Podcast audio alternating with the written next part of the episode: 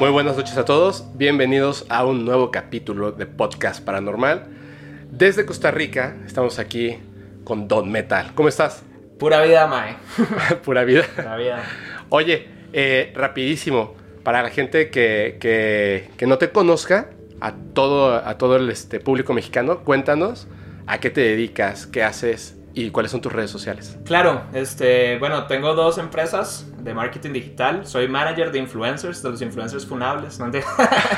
Este, no, tengo, tengo dos empresas de marketing. Soy manager de influencers y también tengo una agencia de chicas que hacen contenido que se llaman Bash Girls. Y este, pues mis, mis redes son Doom Metal y Onimetal Official. Y entre ellos, pues también canto y tengo música y hago de todo, la verdad. De rock, ¿verdad? Eh, no, en realidad rapeo. ¿Ah, sí?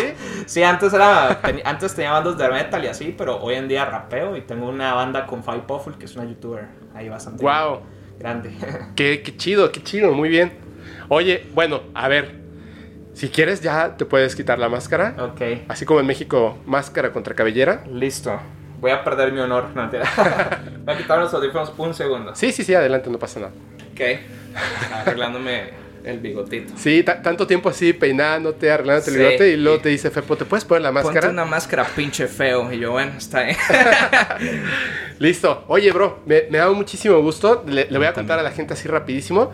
Nos conocimos en la fiesta de Spotify. sí. Ahí nos conocimos en la fiesta de Spotify y, y Don Metal me dijo, oye, ¿quieres ir a, a casa de, de unos influencers? Vamos a, a, este, a tomar unas cervecitas por allá. Claro. Y dije, bueno, a mí que no me gusta la cerveza, pues, no, tendré que ir. Claro, claro. Pues, dale, dale. no, y te dije, te dije, nos vamos a ver en Costa Rica y vamos a grabar. Claro, sí, este, pues la verdad me acerqué porque ya lo hemos dicho fuera de cámaras, pero era un segui- bueno, soy un seguidor tuyo, Gracias. ¿verdad? Y, y tengo una- yo, yo dije como, tengo una historia muy buena que contarle, pero todo el mundo, o sea, yo dije, fijo, todo el mundo se te acerca y te dice, tengo una historia Sí. de terror buena. Y yo dije, ¿cómo, cómo hago la diferencia? y pues no la hice. Pero pues sí, la, la verdad dije, voy a ser honesto y, y la verdad no, no creí que ibas a ser, o sea, no es que te veas mamón, ¿verdad? Para nada. Pero este, no creí que ibas a ser tan abierto y que pues íbamos a iniciar una amistad, ¿verdad? En, en el Qué chido, Spotify, sí. ¿verdad? Sí, eso estuvo estuvo súper bien. La verdad es que, este, yo ya tenía como, como se supone, ¿no? Que ya estaba, bueno, en mi cabeza yo ya tenía el plan de, de venir otra vez a Costa Rica. Claro. Pero sí, este, tenía muchas ganas de, de grabar contigo y... Yo también, muchas Por- gracias por invitarme. No, gracias a ti. Y además eh, me acuerdo que, que me contaste un poco de la historia, Sí. pero como yo quería saber más y al mismo tiempo así como decía, no, no, no, no, no. O sea, cuando... Contengámonos. Sí, nos tenemos que contener. Siempre me pasa eso. Siempre Sí. me pasa. De hecho, ya ves que también, este... Bueno, no, no me estoy su nombre, pero también. O sea, me dijo, siéntate, siéntate. Y me contó Todo. casi toda la Sí. historia y, y hubiera sido mejor que En no. Pero no por... ay, perdón, ya, ya No, me no estoy hasta preocupes. cortando mi audio. Pero ya vamos a grabar también después. Oye, a ver. em, antes de que, de que entremos así como, como a la parte fuerte, a mí me gusta como antes de, de los temas principales, que nos pudieras dar un adelanto, o sea, decirnos, se va a tratar un poco de esto, el tema principal, y si nos puedes contar alguna otra experiencia paranormal que no Claro. sea como la historia fuerte. Claro. ¿De qué es la historia? Pues, Fepo, en realidad tengo tres historias que si tú me lo permites, pues puedo contar, que creo que Claro. son tres historias buenas. La, la que me acerqué es una historia así breve, el teaser, ¿verdad? Es la vez que pues hice el delicioso en una casa embrujada. Pero la verdad es de que es más tétrico de lo que parece. Fue mi primer acercamiento, yo diría que con un demonio. Y Ok. cada vez que cuento esta historia, eh, o las... Ahora se suma una tercera vez, que pasó hace poco, de hecho, la semana pasada. Cada vez que cuento esta historia, e inclusive por WhatsApp o redes sociales, cosas paranormales suceden. Cuando cuentes la historia. Cuando cuento la historia. Esa es la que Bien. no me contaste, Esa es la que no te conté. que, que de hecho Creo que sí te la conté, pero muy como breve. mm, Fabi fue la que me dijo, es que, es que no sabes, cada vez que la cuenta pasan cosas paranormales. Ajá. No la cuentes, ajá. Mis Ajá. amigos ya lo saben, es como no la cuentes, por favor, porque siempre pasa algo. Esa es la historia fuerte, por así decirlo. Eh, así, eh, quiero, quiero avisar porque tal vez el hype está aquí de, ah, me van a asustar ya, ¿verdad? Sí. Yo, yo pienso que la historia no es tan fuerte, o sea, no es una O sea, no historia... es terrorífica más Ajá, bien. yo- es yo- interesante. Sí, yo pienso que no es una historia donde te cagas de miedo. Ujú. Lo raro que no puedo explicar es por qué cuando la cuento suceden cosas. O sea, bueno, a ver, supongo que es por la entidad, pero no es así como que uno diga, bueno, es la mejor historia de terror que me han contado, ¿no? Claro. Pero creo que siempre pasan, no creo, estoy seguro que siempre pasan cosas y pues le pasan a terceros, no a mí. Ok. Sí. Ok. Yo Claro. soy, en este momento soy el tercero. Pues tú y la audiencia. Porque ha pasado en en vivos de Instagram también. Pasa y pasa muchísimo, de hecho, con en algunas cosas que hemos contado, nunca con un preámbulo, ¿no? De decir, esto que vamos a contar va, a pasar. Pero sí cuando, por ejemplo, el capítulo pasado, si no me equivoco, no de, de cuando salga este capítulo, sino de cuando Claro. hoy que estamos grabando, Claro. estábamos hablando de, de Moloch. Ok. Y, y la gente piensa, bueno, algunas personas pues me mandaron mensajes como diciéndome, Fepo, no debiste haberlo invocado. Claro. Pero no lo estaba invocando. Lo que pasa es que dije demasiadas veces su nombre. Y yo creo que a lo mejor tiene como un efecto tipo Beetlejuice, Claro. que lo repites y lo repites y lo repites. Claro. Pero más que nada es porque estás hablando de eso y las energías de las personas están enfocadas en eso y les está impactando lo que estás diciendo, de lo que se está hablando. Y al día siguiente había muchos mensajes que me decían, no debiste haberlo invocado porque pasaron estas cosas en mi casa. Y, pasaron, Mm. Wow. y es una entidad muy pesada, muy, Sí, muy fuerte. muy dura, muy fuerte y ya. Pero al final no lo está invocando. Es que Claro. leí un poema que es muy fuerte, Claro. pero es en contra de, de Molo, que es este... eh, se llama Aullido. Ok. y Es, es muy bueno. Pero bueno, a ver. Claro. Eso es una de las historias. Esa es una de las historias. Sí, Pero tengo- son tres, dices. Sí, o sea, pues puedo contar muchas. ¿eh? ¿Puedes contarnos una? Eh, ya. Sí, No, claro. ha- no hago el preámbulo de las otras dos. eh. Si quieres. Sí, bueno, ra- para, para seguir con tu ejercicio, tal vez. este, Venga. Pues no, las otras dos creo que, pues tengo, un- como les comenté, tengo una empresa de marketing digital. Y el inicio, cómo se dan las cosas en la empresa, que esa fue la que te conté, es, es muy interesante también. Creo que tiene que ver mucho con numerología y una entidad que pues creo que siempre está conmigo. Ujú. Creo que es interesante. Y por último tengo una historia eh, que es también muy buena, que es de un amigo fallecido, que por respeto pues preferiría no decir el nombre de, de él o la familia Claro. pero un- un- una experiencia en la cual se me aparecen los sueños y me dicen muchas cosas que, bueno, que, que es interesante y, y que hasta el día de hoy no he podido como descifrar, pero creo que es una de las experiencias también paranormales más oníricas que he tenido. sí. Ok. Wow. Uf, sí, hay muchas cosas ahí. Oye, pero a ver, ahora sí cuéntanos una historia. Bueno, cuéntanos una experiencia más bien. Claro, no, no sé si tal vez me permites contar un poquito de contexto. Sí, mejor. Lo que estábamos diciendo desde el inicio, tal vez cómo empezó mi acercamiento al, al área... eh, Paranormal. sobre- ajá, para- paranormal, sobrenatural. Sobrenatural. Este, yo creo que to- todo comienza... eh, yo, yo pequeño, pues sí recuerdo tener este, memorias de, de momentos donde en la noche veía como que cerraba los ojos y veía muchas cosas sucediendo, pero era como cosas incoherentes, como Ajá. rayas, dibujos, ta, ta, pero siempre sentir presencias. Yo creo que eso es natural. Pues yo creo que hemos llegado la sociedad a normalizar de que los niños siempre estén asustados. Bueno, hasta existe Monster Inc. Bueno, Digamos o- que- no asustados, sino que tengan ese. Como ese acercamiento total, ¿no? O sea, siempre Claro. dicen, veo esto, hay un niño ahí, Claro. que no hay nada. Pero creo que, lo creo que la gente escéptica pues lo normaliza como, ah, sí, es porque es la primera vez que, ¿verdad? Hasta hay una película, como digo, de, de Monster Monster, Inc. Ajá.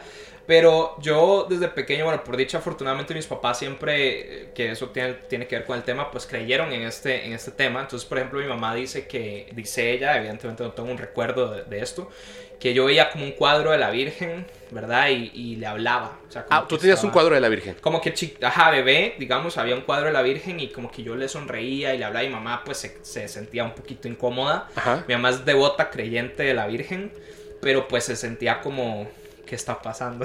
Que porque está hablando con la Virgen, ¿no? Claro, este, pero bueno, yo, yo sentía este, volviendo al tema, veía siempre todo este montón de, de figuras en mi mente y siempre sentía presencias. Entonces era muy común para mí pasarme de noche a, a donde mis papás, digamos, a dormir con mis papás, como cualquier niño. Este, hasta que pues ya un día de verdad pasan los años y, y ya como a los 10, 11 pues siguen sucediendo, o sea, no cositas como específicas, sino que tengo temores, o sea, tengo miedos, presencias. Recuerdo que lo primero es que mis papás alquilaban casa, nunca tuvieron una casa propia. Ajá. Entonces, recuerdo que siempre me decían, aquí en Costa Rica decimos papi a los chiquitos, como papi, venga para acá. ¿verdad? Ok. O, o mami, ¿verdad? Entonces me decían, mi papá me decía, papi, venga para acá a la casa. Cuando íbamos a ver una casa nueva, vaya a los cuartos. Vaya a los cuartos, yo a los cuartos. ¿Cómo se siente? Yo, bien, mal. Recuerdo una casa que una vez visitamos que, que mi papá me dijo, ¿cómo se siente? Y yo, no, no me gusta. Tú dijiste aquí no. No me gusta. Ajá, y mis papás le preguntaron a los dueños, lo recuerdo. Y los dueños dijeron, sí, es que nuestra hija murió en esta casa. Ay, güey. Ajá, entonces como que por allá, como por ahí, yo comenzaba en mis pensamientos infantiles que tal vez no podía, no tenía las palabras, el vocablo para expresar el hecho de que sabía que tenía algo más, o sea, como que podía percibir algo más, o sea, no tenía las palabras en mente, pero lo sabía, Claro. ¿entiendes? Sí. Este, ya, ya cuando se volvió más, tal vez un poco más fuerte, es donde mis papás comienzan incluso a decirme, ¿qué siente usted por esta persona? Cuénteme. O sea, por ejemplo, la vecina. Entonces yo ya les decía, pues creo que es mala, o creo que es buena, creo que X, Y, Z. Y mis papás pues se tomaban mucho mis, mis palabras a pecho, ¿verdad? Ok. O eran devotos creyentes o padres irresponsables. No, pues más bien es que tú eras muy receptivo, ¿no? Hacia Claro, las cosas. Exacto. Y a esa edad a lo mejor no tienes un filtro y siendo tan receptivo, Exacto. pues dices exactamente lo que es. Claro, entonces ya llega una edad donde me asustan. Ya mi primer, mi primer encuentro paranormal es en Guanacaste, en, que es el norte de mi país. Ajá. Un lugar muy parecido a Monterrey para los, los oyentes. Guanacaste. Guanacaste, vaquero, así caballos.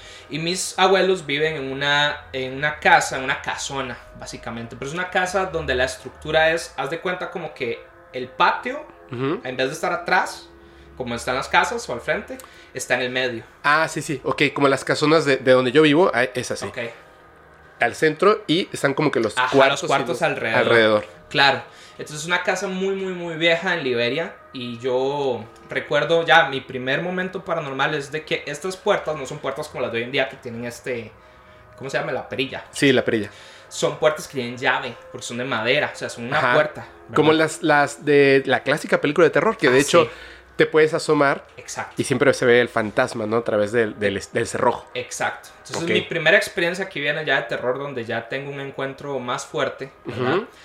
Se, se da porque yo nací en ese lugar, en esa provincia, pero este, yo realmente vivía en la capital, en San José. Entonces en mis vacaciones pues iba a visitar a mis abuelos en esa casona y ellos tenían un Rottweiler muy grande, un perro Ajá. negro. En las noches lo soltaban por la casona para que si se metiera un ladrón pues lo atrapara. Claro. Entonces si yo tu- tenía ganas de ir al baño, era un niño tal vez 6, 8 años, Ajá. si, si tenía ganas de ir al baño tenía que despertar a mi papá, ¿verdad? ¿Por el perro? Claro, porque Claro, porque te podía confundir, ¿no? En eso. Claro, y me mordía. Era un perro muy, muy, muy, muy bravo. Entonces tenía que despertar a mi papá. Mi papá tenía que ir por un proceso de, de encender las luces, agarrar pan, esperar que el perro te reconociera, darle pan, porque incluso a los reconocidos podía morderlos. Wow. Así de bravo era. Se, se llamaba Danger, Imagínate. imagínate. Y después llevarme al baño y poder orinar. Entonces, pues era un, era un proceso natural, o sea, ¿verdad? Como que pasaban días, pero una noche, pues me dan ganas de ir al baño. Y este, recuerdo perfectamente, todas las noches teníamos que sacar la llave de la parte de afuera a la parte de atrás, donde uno duerme, porque si se metía un ladrón nos podía abrir el cuarto. Ah, ok. Entonces, O sea, de- quitabas la llave del exterior y la dejabas eh, En clavada en el cerrojo, pero desde el interior, por supuesto. Exactamente, entonces era un proceso normal todas las noches. Entonces, este, recuerdo estar dormido, yo dormía en una colchoneta y mi papá en la cama porque me gustaba dormir en el piso, era como Sí. divertido. Y este, recuerdo medio abrir los ojos así, como esto de que, de que te- cuando finges niño que estás durmiendo, Ajá. ¿cierto? Y veo que la puerta está abierta, entreabierta, así. Yo digo, seguro mi papá se despertó. Ok. ¿verdad? Em, mi, mi instinto no es abrir los ojos inmediatamente, sino es quedarme así, porque... Como siento- observando qué estaba pasando, ¿no? Ajá, pero igual fingiendo que estoy dormido. Entonces, por dicha, mi instinto no fue ese y fue levantar la mano, recuerden que estoy en un colchón, y ver si mi papá está en la cama, en completa oscuridad, porque Ok. podía tocarlo, ¿cierto? Y obviamente yo esperaba que no estuviera ahí. Alzo la mano y lo toco. Y yo, ok. Entonces ahí ya me da miedo, siento, siento miedo, de hecho siento escalofríos contando, esa, esa fue mi primera experiencia. Y de repente veo una figura asomándose así, como una película igual de terror, así, abriendo la Abriendo puerta. la puerta. Y recuerdo, este, yo sé que tal vez no es una definición muy buena, porque hoy en día pues existen muchas interpretaciones de, de este personaje que voy a decir, pero en ese momento me asustó mucho, porque real, yo sé que no da mucho miedo, pero real parecía, parecía como un guasón. Era muy raro. Ok. Em, tenía un overall, lo recuerdo, tenía un overall. Era blanco, blanco, blanco, blanco. ¿El overall o la persona? Eh, la persona, la piel de la persona era blanca, blanca, blanca. Tenía un overall de mezclilla. Sin nada, como sin camisa. Ok. Tenía el pelo mojado, así con una carrera así largo. Ajá. y me estaba viendo así directamente a mí y se reía. O sea, pero no se reía como jaja, se reía así como viéndome sabiendo que yo estaba Dormido, según él, ¿no? dormido o despierto. más Ajá. bien. Más bien él sabe que estás despierto. Ajá. Y solo se me quedó viendo, recuerdo que tenía las manos en los bolsillos y su piel era muy blanca, o sea, era, era blanca nivel, la podía ver en la noche, en la oscuridad. Wow. O sea, no había luces prendidas, no había nada. Entonces, este, recuerdo que me dio mucho miedo, mucho, mucho, mucho miedo. Me oriné, porque tenía ganas de ir al baño. Ok. Me orino y en ese punto donde me orino esa, esa entidad se ríe más. Pero su sonrisa era muy, muy, muy larga. O sea, era algo como muy tétrico. O sea, era algo que no era humano, evidentemente. Y me desmayé. Del Eso es- miedo. Sí, eso es lo que, lo que recuerdo. Al, al siguiente día mi, mi papá se levanta muy bravo y me dice, Pablo, usted sabe, bueno, mi nombre es Pablo, no me dijo Don, don Metalcito. Este, me dijo, Pablo, este, ¿por qué abriste la puerta? Yo te dije que te pueden morder, ta, ta, ta, ta, ta, ta, ta. Y, y yo pues me quedo callado de- recibiendo el regaño. Y Dios. mi papá me dijo que la llave ni siquiera, eh, la, la llave seguía adentro. O sea, la llave seguía adentro. O sea, no se les olvidó afuera. la Ajá, llave no. seguía adentro. Exacto, entonces era imposible que alguien hubiese abierto Claro. por fuera. Yo le cuento a mi papá en confianza. Este, le digo, papi, esto fue lo que vi. Pasó esto. Ajá. Y este. En ese momento se queda muy, muy serio. Pues que me dice, fue un ladrón, algo así. Y su reacción fue todo lo contrario. Fue como, ok. Me volvió a ver y me dijo, sí, es que aquí asustan. A mí me han asustado porque crecí en esa casa desde, desde que yo estoy pequeño. Wow. Y ahí es donde viene la parte interesante porque un par de años después yo sigo como persiguiendo cosas y mi papá me dice como Pablo es hora de que, de que hablemos. A. O sea, tú ya tienes como 10 años. Sí, como 10 o 11. Y te, dijo, ¿Y después. te dijo en ese lugar o en otro lugar? No, ya después, Ya dos en- años después de esa En- de pero en otro lugar. O sea, no estaban de visita. Sí. Ya estaban en otro Sí, lugar. ya estamos en mi casa. y te dijo, ven, papi, vamos a platicar. Sí, dos años después de ese evento, cuando yo todavía tenía como miedos en la noche y cosas así, me Ujú. dice, vamos a hablar. Y entonces comienza a decirme, vea, este, su bisabuela, Ajá. parte de, de su abuela, era, era bruja. Ok. Era como que, como que veía cosas, era medium, y pues había gente que la llamaba para que usted, para, para ir a visitar casas y así. ¿Para ir a Eh, visitar casas? Ajá, a ver si como limpiezas o cosas Ah, ok, así. ok. Ok, claro. Y aparte porque es, es medium, es canalizadora. Claro, pero Puede no se dedicaba a eso. O sea, era como que tenía ese don, pero no siempre, se dedicaba a eso. siempre es así. Los que tienen el verdadero don no se dedican a eso.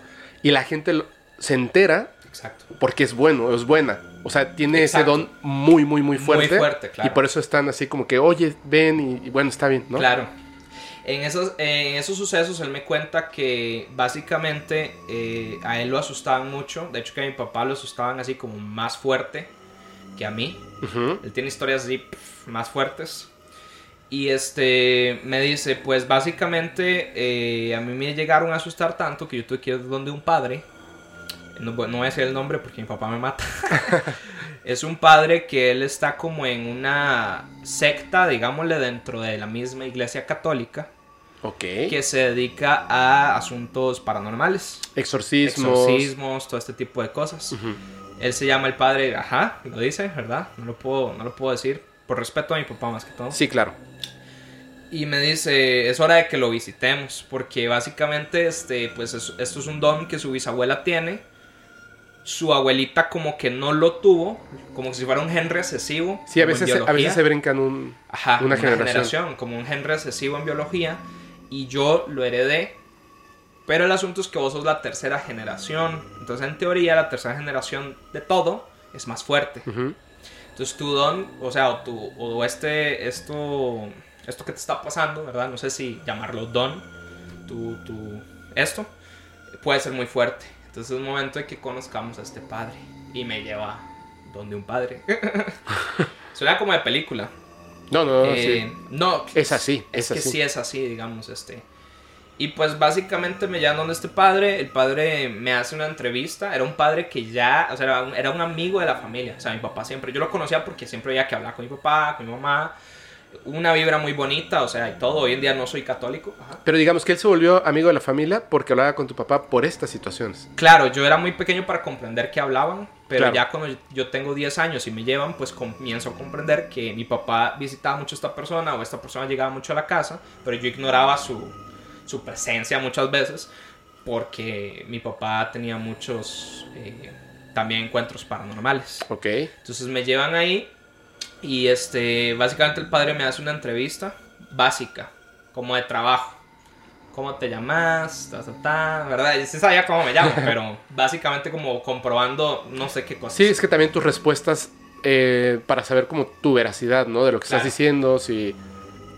También puede pasar eso y, y también quiero, quiero reconocerlo. El hecho de que muchas veces cuando estamos niños podemos llegar a confundir o hacer más grandes las cosas de lo que son. Exacto. Eso pasa mucho. Bueno, o imaginar incluso. Sí, yo...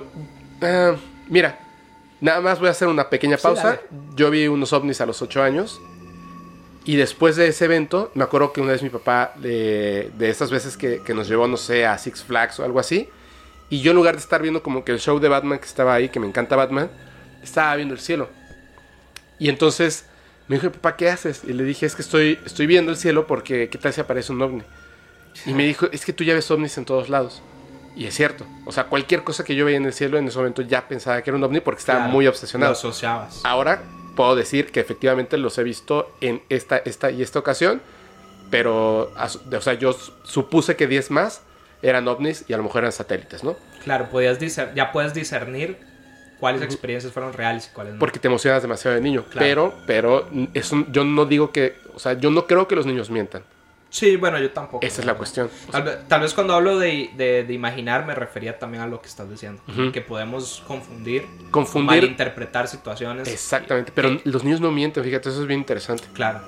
Oye, perdón, y entonces, Sí, este, entonces el padre me hace esta entrevista regular, como lo dices, creo que supongo que para testear qué, qué estoy diciendo. Y básicamente, pues me saca a la oficina, fuimos a una oficina, ¿verdad? De, de él, como a la casa cural, que es como donde los padres pues viven, ¿verdad? O sea, están ahí. Supongo. Yo ni sabía, pero, sí, ok. este, y este, entra mi papá, no sé qué le dijo, porque me dejan afuera con lapiceros para dibujar y cosas así. Eh, pasan ahí como una hora, y yo vuelvo a entrar este, ya con mi papá, como, como si fuera una terapia psicológica, básicamente. Y básicamente nada más el padre parafraseando, porque pues no recuerdo sus palabras exactas, pero sí, sí parafraseando me dijo básicamente como, hey, mira, o sea, vos tenés como una, sos más sensible que los demás. Y toda tu vida, toda tu vida te, va- te van a estar pasando cosas de esta índole Wow. toda tu vida y puede ser que peor a tu papá que tu papá. Peor, o sea, en Peor una a magnitud sí. más grande que a mi papá. Sí, así es. Entonces, este, yo básicamente, de ahí, pues, ¿cómo proceso esa información a los 10, 11 años? Eso lo que hizo fue asustarme más, la verdad. Pero pues básicamente me dice, pues hay que, hay que meditar, hay que... Un concepto difícil para un niño de 10, Súper 11 difícil. años. Y de ahí, pues, y tu papá te va a ir guiando. Eso fue todo. Chao.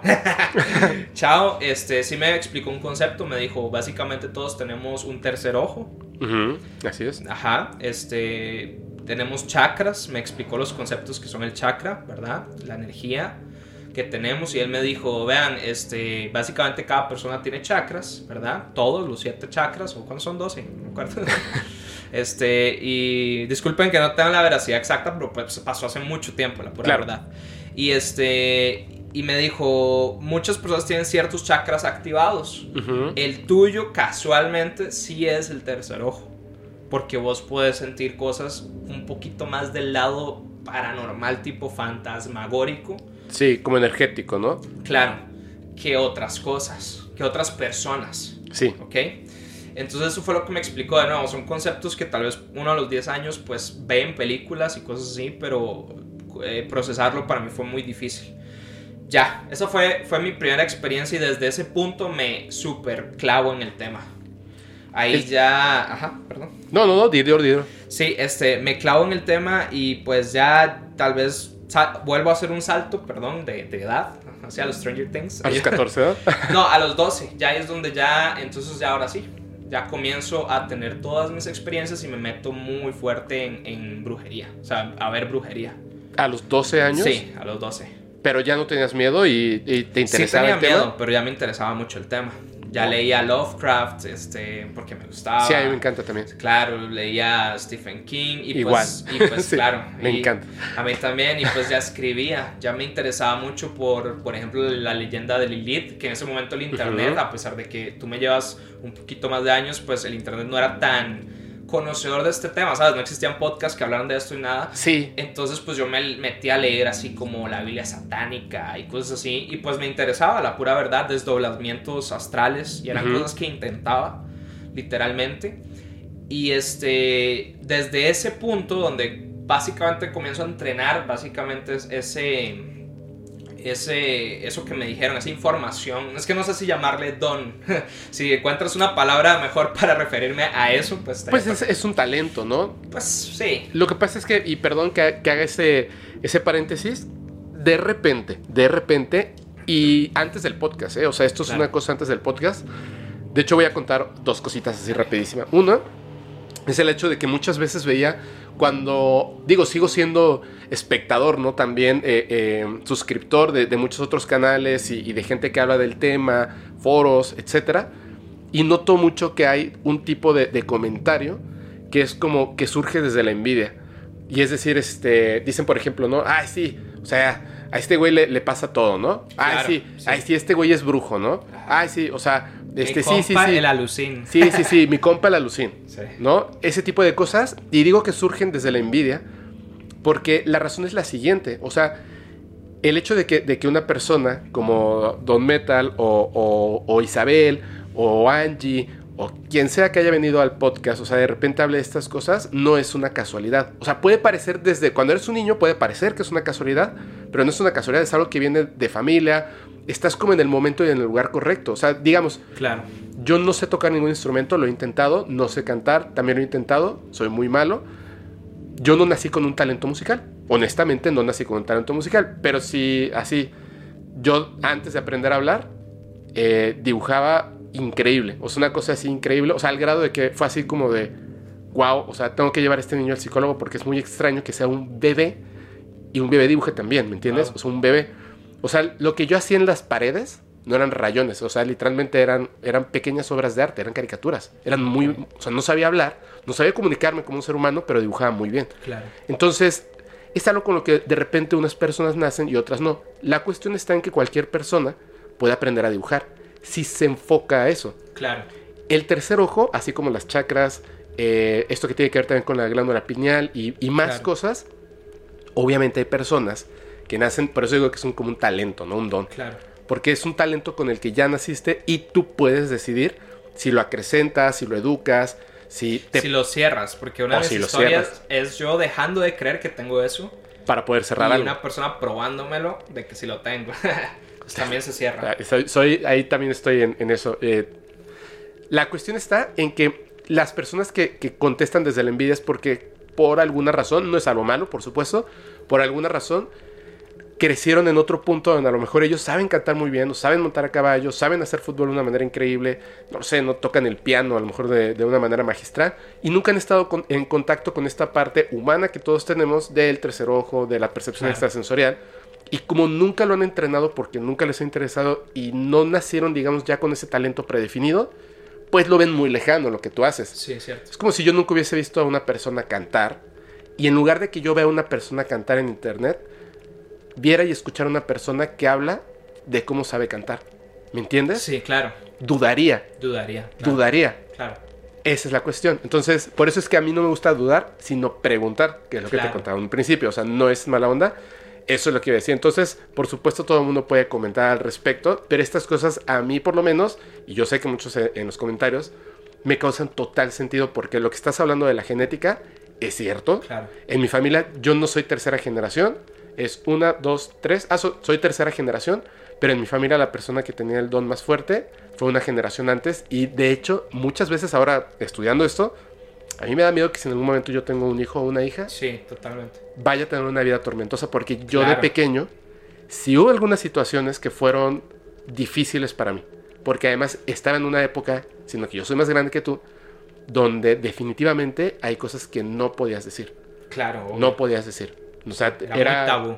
Uf, no, muchísimo. Me Claro. tocaron muchos tabús de pequeño. Pero bueno, No, Eh, está súper interesante. nada más para que, para que, para, para ese punto, ¿no? Que sí es muy interesante. Pero adelante. Entonces, Eh, bueno, no, entonces ahí es donde me comienzo a informar un poco más. Eh, comentando un poco lo que acabas de decir, creo que es normal y creo que es necesario cuestionarse todo. Yo creo Claro. totalmente en, la- en- en el cuestionamiento lógico, ¿verdad? Eh, bueno, también soy una persona que, aunque creo mucho en el esoterismo, lo practico. También soy muy racional y científico. O sea, yo no creo. alguien llega y me dice, vio un ovni", y yo, ajá, ¿cómo? ¿Por qué? O sea, yo cuestiono todo porque, pues al chile no estoy como, como creyéndome al, al 100 lo que me están diciendo, ¿verdad? Entonces es, es, es normal, creo que, que dudar, pero como tú dices, hay, hay un momento, hay un umbral donde, donde el no vivir una experiencia te vuelve ya ciego así es. a creer o a, o a comprender que estas cosas existen. Sí, hay que estar siempre abiertos. Exacto, entonces, bueno, siguiendo con la historia, pues básicamente fue, pues ahí yo sigo y comienzo a leer, la verdad me meto en temas muy oscuros, sumado a una depresión y pues situaciones familiares y bullying y cosas así, pues comienzo a, a practicar cosas un poco pues por allá no tan positivas. ¿Puedes ¿verdad? decir algo sin decir exactamente sí, cómo se hace? Sí, claramente. Este, yo pues soy metalero y, y todo, ¿verdad? Era muy metalero en- en el cole, en el colegio, en la prepa, que le dicen ustedes. Este, y recuerdo leer un, el au- recuerdo leer el auto, perdón, déjame, déjame ubicar qué era específicamente, discúlpame. Mm, ok, listo. Recuerdo leer la autobiografía de Slash. Porque Ajá. es este básicamente mi, mi banda favorita. Entonces, Guns N' Roses. Sí, Guns N' Roses. Entonces eh, hay un punto en el capítulo donde se liga a Slash con Dave Mustaine, que es el, ca- el cantante y guitarrista de Megadeth. Ujú. Eh, y para no hacer la, la- la historia muy, muy larga, pues básicamente Dave Mustaine, ahí en ese mismo libro, se, se dice que este, practica brujería, practicó brujería mucho ¿Ah, tiempo. Sí. Ok. Él ahora hoy en día es católico, de hecho, por eso. porque Ok. practica brujería. Y este, pues le tenía mucha envidia metálica porque eran como mejores y ta, ta, ta, ta, ta. Eran más exitosos. Sí, eran más exitosos, aunque para mí es mejor Mega de ellos. Pero, este, básicamente él dice que dentro de los hechizos que él practica, practica embrujarle una pierna a, a alguien por allá. Una pierna. Una pierna Ok. a alguien por allá. Y este, o sea, a una persona random que él dice, voy a practicar con esta persona. O sea, voy a, voy a ver si el poder es real Es y, lo, y real. lo que estoy haciendo es real. Y, Y- dice, esa persona Claro. random, le voy a embrujar la pierna. Claro. Ok. Y efectivamente la persona, él la embruja y una, y una semana después la persona se quiebra el pie. Y eso el- me llamó mucho la atención. Yo en el colegio sufrí mucho bullying. De Ujú. hecho, por ser metalero me decían satánico. Yo era muy religioso, muy católico. Así, literal, si yo me iba a dormir sin rezar en las noches, sufría. O sea, era como, me tenía que ir a la iglesia. O sea, yo era una persona muy, muy, muy católica. Fui a un colegio de monjas. ¿Y cómo está que, que- que te gustaba tanto el metal?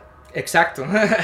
pues, pues fui a- ya, Fue como sea, parte de- de- del proceso del bullying y ser como... Claro, yo, yo llego. Hagamos un paréntesis solo. Sí, sí, Si sí. me estoy desviando, me dices. No, no, no. Este, hagamos un paréntesis. Pues yo entro, yo entro a un. Yo vivo en la ciudad, recuerda. Eh, yo vivo en la ciudad y voy a visitar a mis abuelos a Guanacaste, donde está este tipo de cosas. Pues en un punto de mi vida ya decidimos movernos de la ciudad de nuevo a donde yo nací, que es Guanacaste, que ya es más pueblo, por así decirlo. Entonces, pues yo llego con una mentalidad tal vez un poco más abierta, ¿verdad? Era mayor, era físicamente más grande que todos mis compañeros, medía ya un metro setenta y cinco, ¡Wow! sí, y practicaba lucha olímpica. Entonces era, era, era un seleccionado olímpico. ¿Y cómo es que pues, te hacían bullying? Exacto, ¿sabes? Porque- no me hacen bullying físico. Porque era muy religioso, ¿no? Entonces no podía hacerles nada. Eh, no, eh, no, no fue tanto eso, fue que este la, el grado mayor me comienza a hacer bullying por ser metalero porque ellos lo ven como algo satánico. Ok, ya entendí. ¿Ok? ¿Por qué? Porque me comienzo a dejar el pelo largo. Entonces el bullying no empieza con mis compañeros, empieza con las monjas del colegio. ¡Oh! Ajá, monjas llegando y diciéndome así, yo tenía un arete, me perforo, mis papás siempre fueron muy liberales, o sea, mi papá tiene tatuajes, mi mamá también, hace poco la tatué, entonces siempre yo, quiero un piercing, pum, me lo pusieron. Entonces la, la, la hermana así llegaba y pum, me daba así como en la oreja y me decía, ¿qué es que usted quiere ser mujer? Le compro una falda. ¿En serio? Sí, jurado. Lo he hecho sí, pero negra. Entonces, pues básicamente en mi formación católica faltar el respeto a una, una monja Claro. jamás, Claro. ¿verdad? Y, y así comienza el bullying. Comienzo a ver hermanas tener armoríos lésbicos. ¡Wow! Eh, comienzo a ver que todo el mundo es súper rebelde. O sea, pero de una manera, era un colegio privado. Ajá. Y comienzo a ver cosas muy turbias que ahorita si quieres nos podemos meter en ese tema. Pero dentro de ese tema, pues todos son bien vaqueros acá. Y, y a mí me encanta eso. También soy vaquero Y, acá. y dices que se parece a Monterrey, ¿no? Sí, muchísimo. Ok. Muchísimo. Pero pues al final yo era como vaquero, pero pues también me comenzó a pintar las uñas de negro y que me comenzó a alinear y quiero empezar a cantar y pues eso es visto como maricón. Sí. Es un puto maricón. Y este, y entonces todos comienzan en eso. Ahora yo andaba un rosario, entonces comienzan a decirme el satánico, el satánico, el satánico, el diablo, el diablo, el diablo. Cosa que por qué hoy en día, pues hago el branding de que, de que soy el diablo, porque pues yo dije, ah, pues quieren el diablo, lo van a tener. pues el chile sí, y fue una- un proceso muy duro porque fue empezar a darme cuenta que ellos mismos me hacían bullying. Entonces hay una persona en específico que me hacía bullying ya muchos años.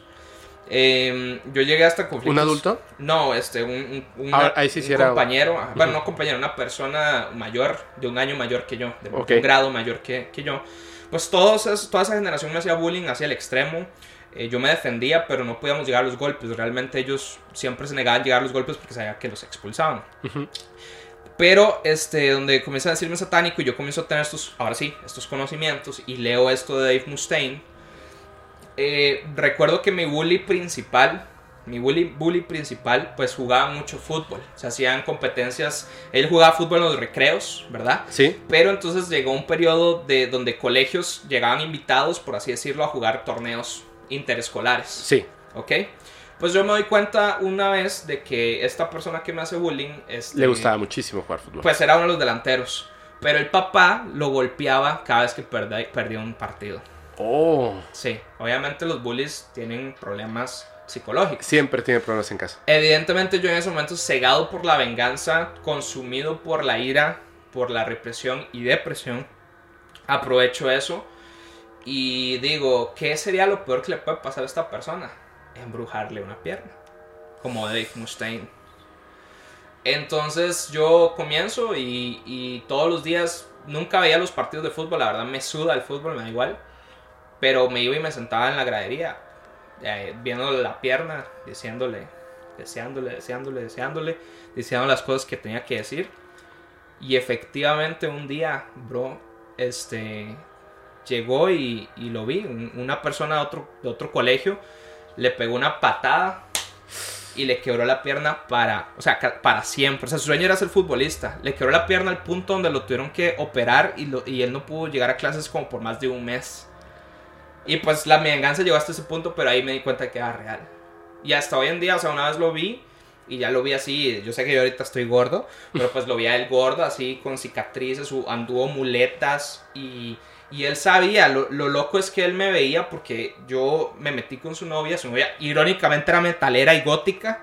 Y él me hacía bullying por ser metalero y gótico. Y ella se metía conmigo y descaradamente seguía siendo novio de él, pero él llegaba y decía, él es el diablo, es el diablo, es el diablo. O sea, él, él presentía que, tú eras el culpable claro. de su pierna. O tú se lo dijiste. No, yo no- nunca se lo dije. Pero él me decía así. Y entonces en ese momento comprendí que era cierto. Pero que toda, todo hechizo, toda, todo hechizo de magia negra viene con un costo y es el karma. Claro. Entonces también comprendí que cuando haces algo malo se te devuelve. Eso es, un- eso es una ley. O sea, este... Incluso yo, yo veo a esos brujos que dicen, no, pues si haces cosas malas, no te pasa nada. O sea, si haces cosas con, con entidades oscuras, no, pues sí se cobra. O sea, sí se cobra siempre de una u otra manera. Y pues por un tiempo sí la pagué caro. O sea, eh, yo diría que no físicamente, pero sí en depresión. Sí el bullying eh, aumentó de la nada. Comenzaban a pasarme situaciones que, que yo en, en esa percepción, esta sensibilidad que siempre tuve, sabía que estaba pagando lo que hice, sumada a la culpa, obvio, este, ese día. ¿Y no crees que, que perdón, voy a decir algo así bien, bien clavado? ¿No crees que realmente esa idea de que todo se paga sea más bien una idea interpuesta por personas que saben que efectivamente no es así? Te voy a decir, Claro, ahorita que estabas contando esto, eh, la vez pasada me dijeron que que me vi un poco grosero con una persona. Yo siento que no. Yo siento que no, simplemente es que lo interrumpí bastante porque sentí que estaba dando malos consejos.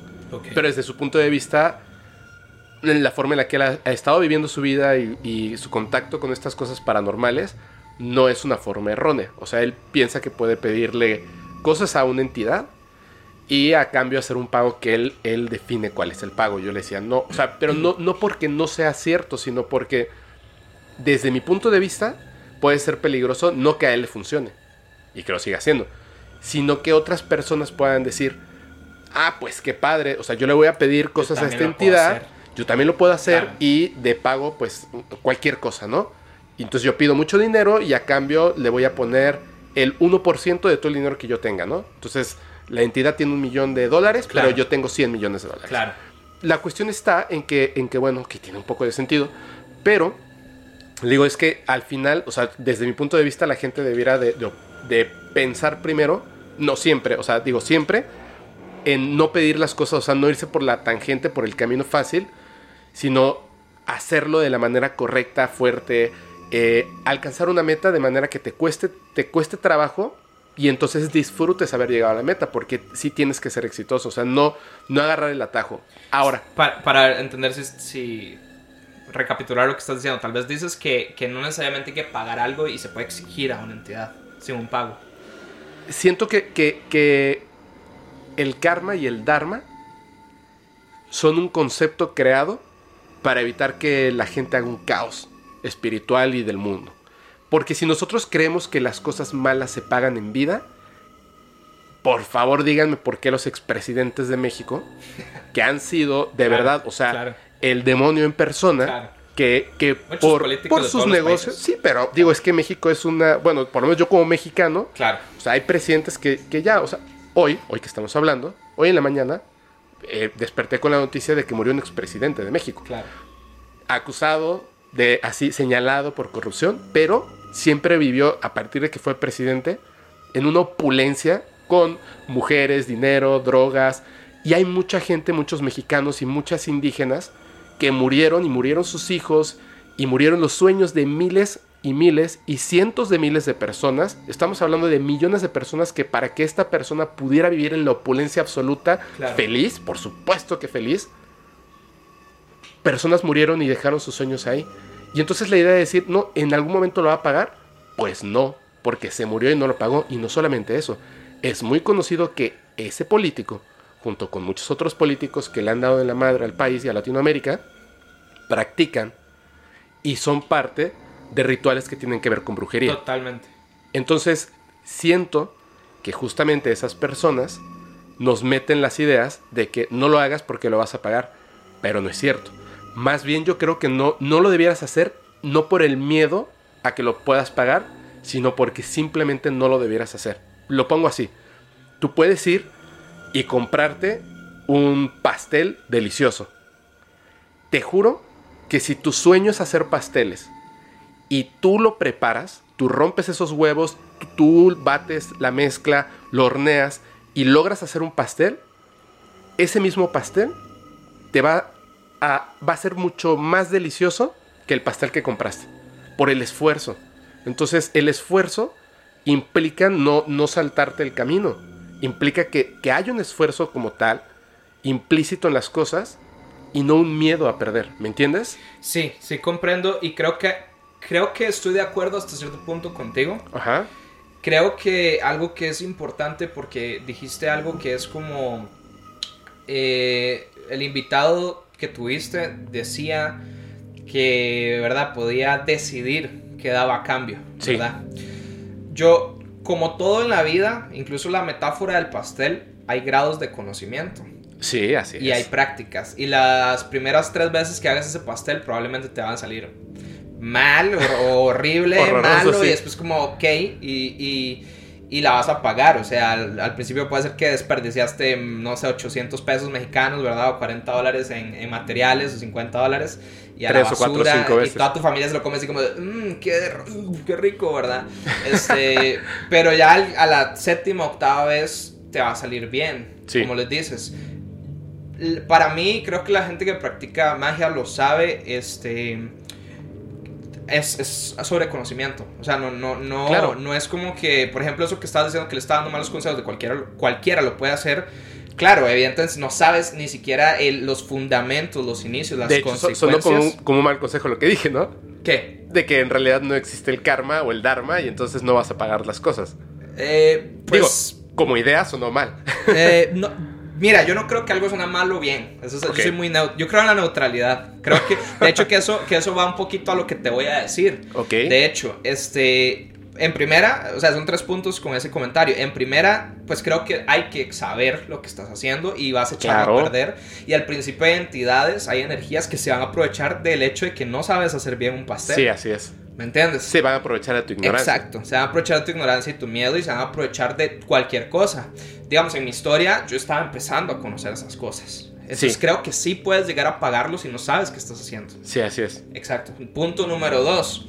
También creo que existe un tipo de magia que no involucra entidades, ni buenas ni malas. Creo que es pura energía de nosotros. Claro. Como que yo diga, Fepo, o sea, por ejemplo, a mí me decían, tenga cuidado cuando usted reciba, te conté que tengo un tío que es muy sabio, Ujú.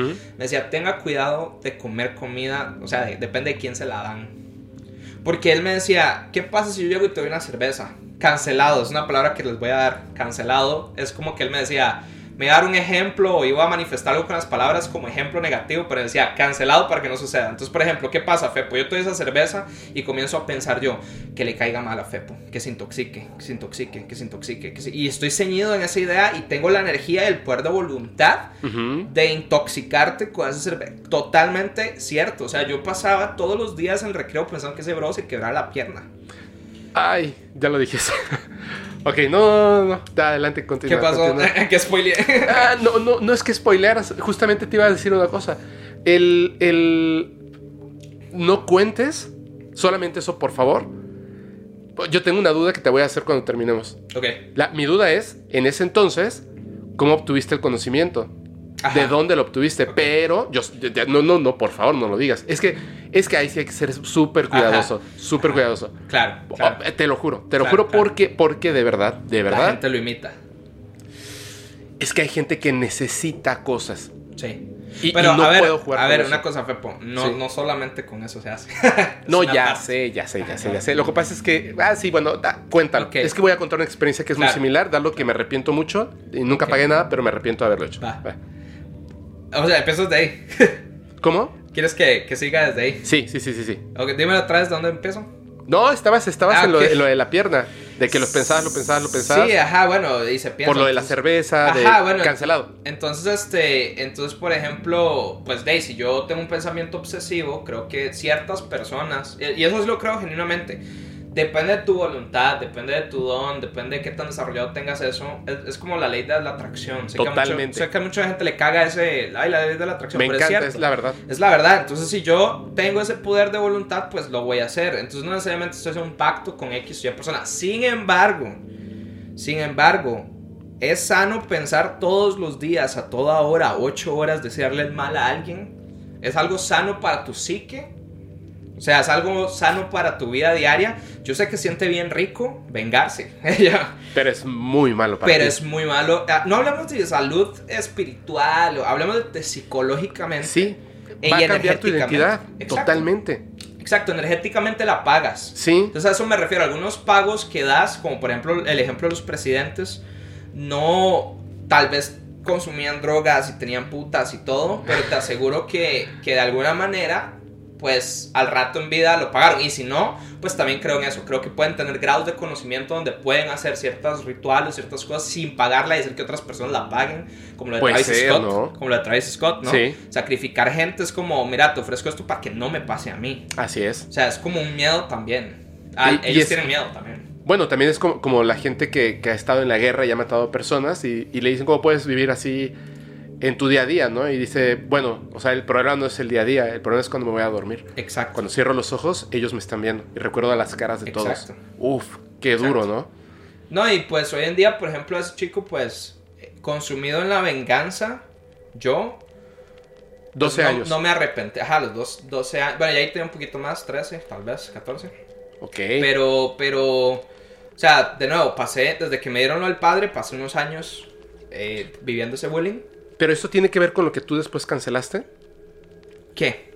Eh, esto de la brujería y el No, poder te estoy diciendo que, por ejemplo, eh, bueno, a ver, paréntesis.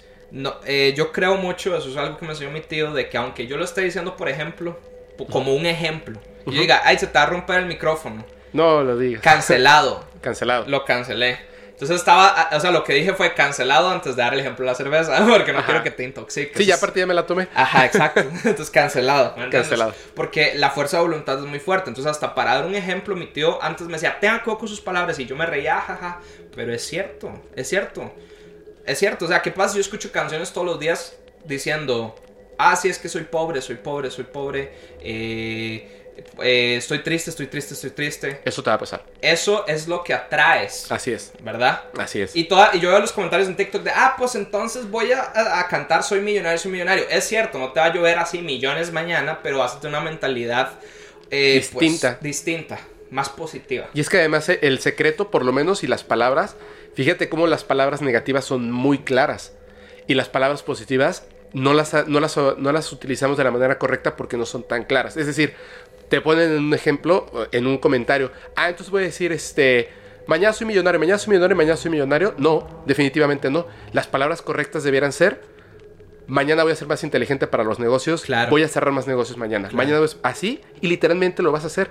Vas a hacer, vas a estar como con una navaja muy afilada, va a ser todo más claro y puedes Claro. decidir ciertas cosas. Eh, no sé, a lo mejor fumas mucha marihuana o tomas alcohol todos los días. Diario, dilo, ¿no? O sea, voy a llegar a esta meta, pero primero Claro. voy a empezar a quitar las cosas que me estorban del camino. Y lo vas a lograr. Exacto. Es, tienes que acomodar esos pensamientos. Y algo muy curioso, bueno, desviándonos un poquito del tema, ya que estamos hablando de las palabras, en neuromarketing, no sé sabías que el cerebro no, valga la redundancia, sabe que es un no. Así O es. sea, si hacemos un ejercicio de no pienses en manzanas, Manzanas. ¿En qué pensaste? En Así es. manzanas. Por eso en la publicidad, no fumes tabaco, fuma más.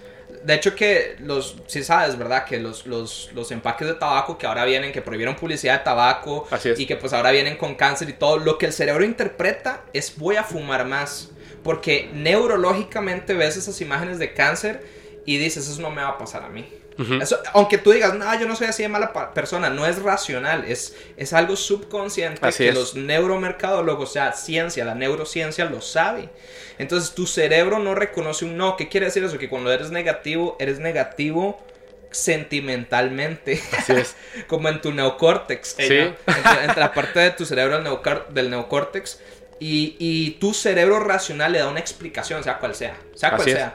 Así pero es. es, bueno, es un tema que, que, de nuevo, nos desviamos un poco, pero es lo mismo eh, a veces en, en el área paranormal. Tú lo Sí. dijiste iniciando este podcast.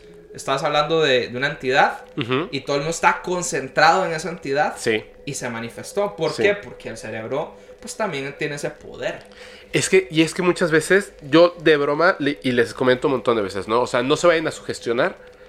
De verdad, o sea, es que cuando vas a ver una película de terror, tú sabes que no es real.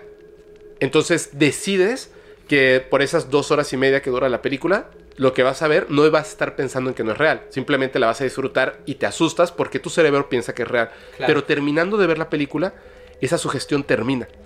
Porque sabes que lo que viste no era real y entonces duermes tranquilo. O por lo menos así me pasa Sí, a mí. claro. ¿Qué es lo que pasa con estas cosas? Es, yo sé que son reales, no todas, obviamente. Claro. La mayoría son reales. Es- leo unas historias que me dejan la piel. Me han enchinado tanto, tanto, tanto, tanto la piel que literalmente me duele la piel. Sí. ¿Me entiendes? O sea, de que son muy, muy potentes, pero, perdón, pero literalmente, eh, hace rato vi que tenías algo de Rick and Morty. Sí. Literalmente cuando termino de leer, imagínate esto, o sea, me acuesto y en la oscuridad leo 100 emails que están brutales de experiencias reales de que la gente ha vivido cosas increíbles y terroríficas. Sí. Termino y veo dos capítulos de Rick and Morty. Para limpiar. Me limpio totalmente Claro. y duermo súper tranquilo, ¿me entiendes? Sí, sí. Eso es, por eso les, les digo, o sea, no es que no se interesen, interésense en el tema porque es muy interesante todas estas cosas, son importantes, pero aprendan a dejarlo ahí, Se aprenden a... para que no, claro, para que no les afecte en la vida. Exacto. Eso. Sí, bueno, si quieres... Mira, de- perdón. No, sigue, sigue. Es que, podcast, es que, amigo. no, no, no, amigo, es que estabas contando esto, hay una cosa que, que más o menos he da- dado unos indicios, Y, y me, suena, me suena, es muy extraño porque me estás contando algo que yo ya sé, porque literalmente lo viví desde otro punto de vista y otra, algo distinto. Entonces, por eso te preguntaba, perdón, por eso te preguntaba, hace un momento te hice la pregunta que si esto que estabas contando es lo que tú decidiste cancelar o es otra cosa.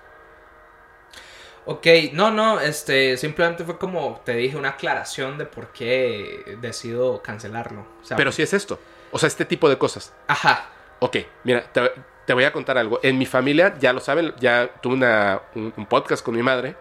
Hay otra persona que lamentablemente es imposible que pueda hacer una, una, un podcast porque murió. Y, eh, y más, más personas que tienen que ver con, en mi familia, pero no con temas, o sea, sí nos gustan los temas de brujería y energías y etcétera, pero tiene que ver más que nada con comunicación con seres que yo creo que son extraterrestres, no lo sé. Me imagino claro. porque vi una nave. O sea, me imagino que no son, que no son seres interdimensionales o fantasmas. Literalmente vi una nave en el día.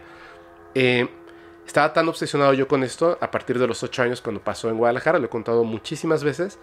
Cuando yo tenía 12 años, estábamos 11, entre los 11 y 12 años, estábamos viviendo en la Ciudad de México y eh, difícilmente entramos a una escuela que era una escuela de paga. Es la mejor escuela en la que he estado, pero yo sufría de muchísimo bullying. Ok. Muchísimo. Tenemos una historia similar. Sí, por eso cuando lo estabas contando, era eso. O sea, eh, yo sufría de muchísimo bullying. No por, no por otra cosa, sino porque me hacían bullying también. O sea, me lo hicieron maestros. eh, de hecho, pasaron muchas cosas malas que no debe vivir un niño. Pero era bullying porque. Porque yo no sabía callarme, porque me emocionaba mucho acerca de que yo sabía que tenía un contacto telepático con seres extraterrestres. Ya lo dije. Entonces, a veces me comunicaba con ellos de manera telepática y me hacían muchísimo bullying. Y había una maestra que eh, un día yo salía, iba mucho al baño, o sea, siempre estaba, de hecho había un permiso especial para que yo pudiera ir al baño. Y en una de esas, cuando fui al baño, me la encontré en, en el pasillo y me dijo, era una maestra joven, pero yo tenía 11 años. Me dijo, oye, se acercó a mí y me preguntó algo acerca de, de eso, de lo que yo alguna vez comentaba con otros niños extraterrestres, por lo cual me hacían como que el feo y yo no salía ni siquiera al descanso, me quedaba en el salón. Y mientras hablábamos, o sea, yo le estaba como comentando porque pensé que tenía interés en lo que yo estaba diciendo, me jaló y me besó en la boca. Sí. Eh, Wow. Porque esas cosas pasan con los niños que de repente son indefensos, hay que tener mucho cuidado. Sí, claro. La- no pasó a más, ¿no? Pero, pero sí, sí, sí yo estaba en una etapa difícil, muy dura, y entonces a los 11 años, con cosas que también estaban pasando en la casa, fue cuando vi ese platillo que yo, yo atraje con la mente y estaba muy emocionado después de haberlo visto, porque yo sabía que, que había... Era importante que en ese momento, o sea, como tranquilo, ¿no? O sea, ya, ya estás entrando en una depresión infantil, están pasando cosas difíciles, y en ese momento yo, yo como que había puesto toda mi energía en el hecho de que apareciera, y apareció, ¿no? Pero solo fue para mí, fue como muy tranquilo. Y esa, esa comunicación telepática empezó a crecer, empezó a ser más fuerte, pero no tenía miedo. Yo no tenía miedo, no tenía miedo en absoluto. paz. Era algo como que te. Me daba interés, Ok. me daba curiosidad, mucha. Entonces iba creciendo, iba creciendo, iba creciendo. Y de repente, un día me acuerdo que un, un niño me empezó a hacer bullying y me empezó a decir que, que- que no tenía como una manera de comprobarlo. No tenía una manera de comprobar que lo que decía era real. Y entonces yo les dije a los demás niños que se los podía comprobar, que yo se los podía comprobar y que fuéramos a las canchas donde jugábamos fútbol en, en- en el descanso, camináramos a la parte de atrás. Esto ya fue así como, o sea, había como un campo y que viendo hacia el cielo yo podía hacer que ellos vinieran para que los vieran. Y nadie quiso ir conmigo. Les dio miedo. Yo estaba 100% seguro de que iba a ocurrir.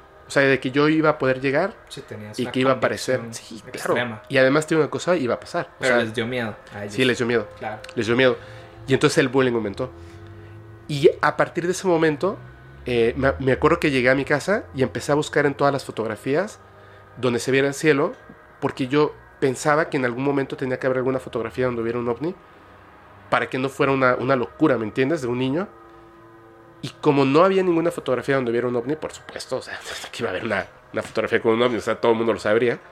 Este, yo decidí que, que ya no quería más eso. Dudaste de vos mismo. O sea, dijiste, creo que. Quería ser un niño normal.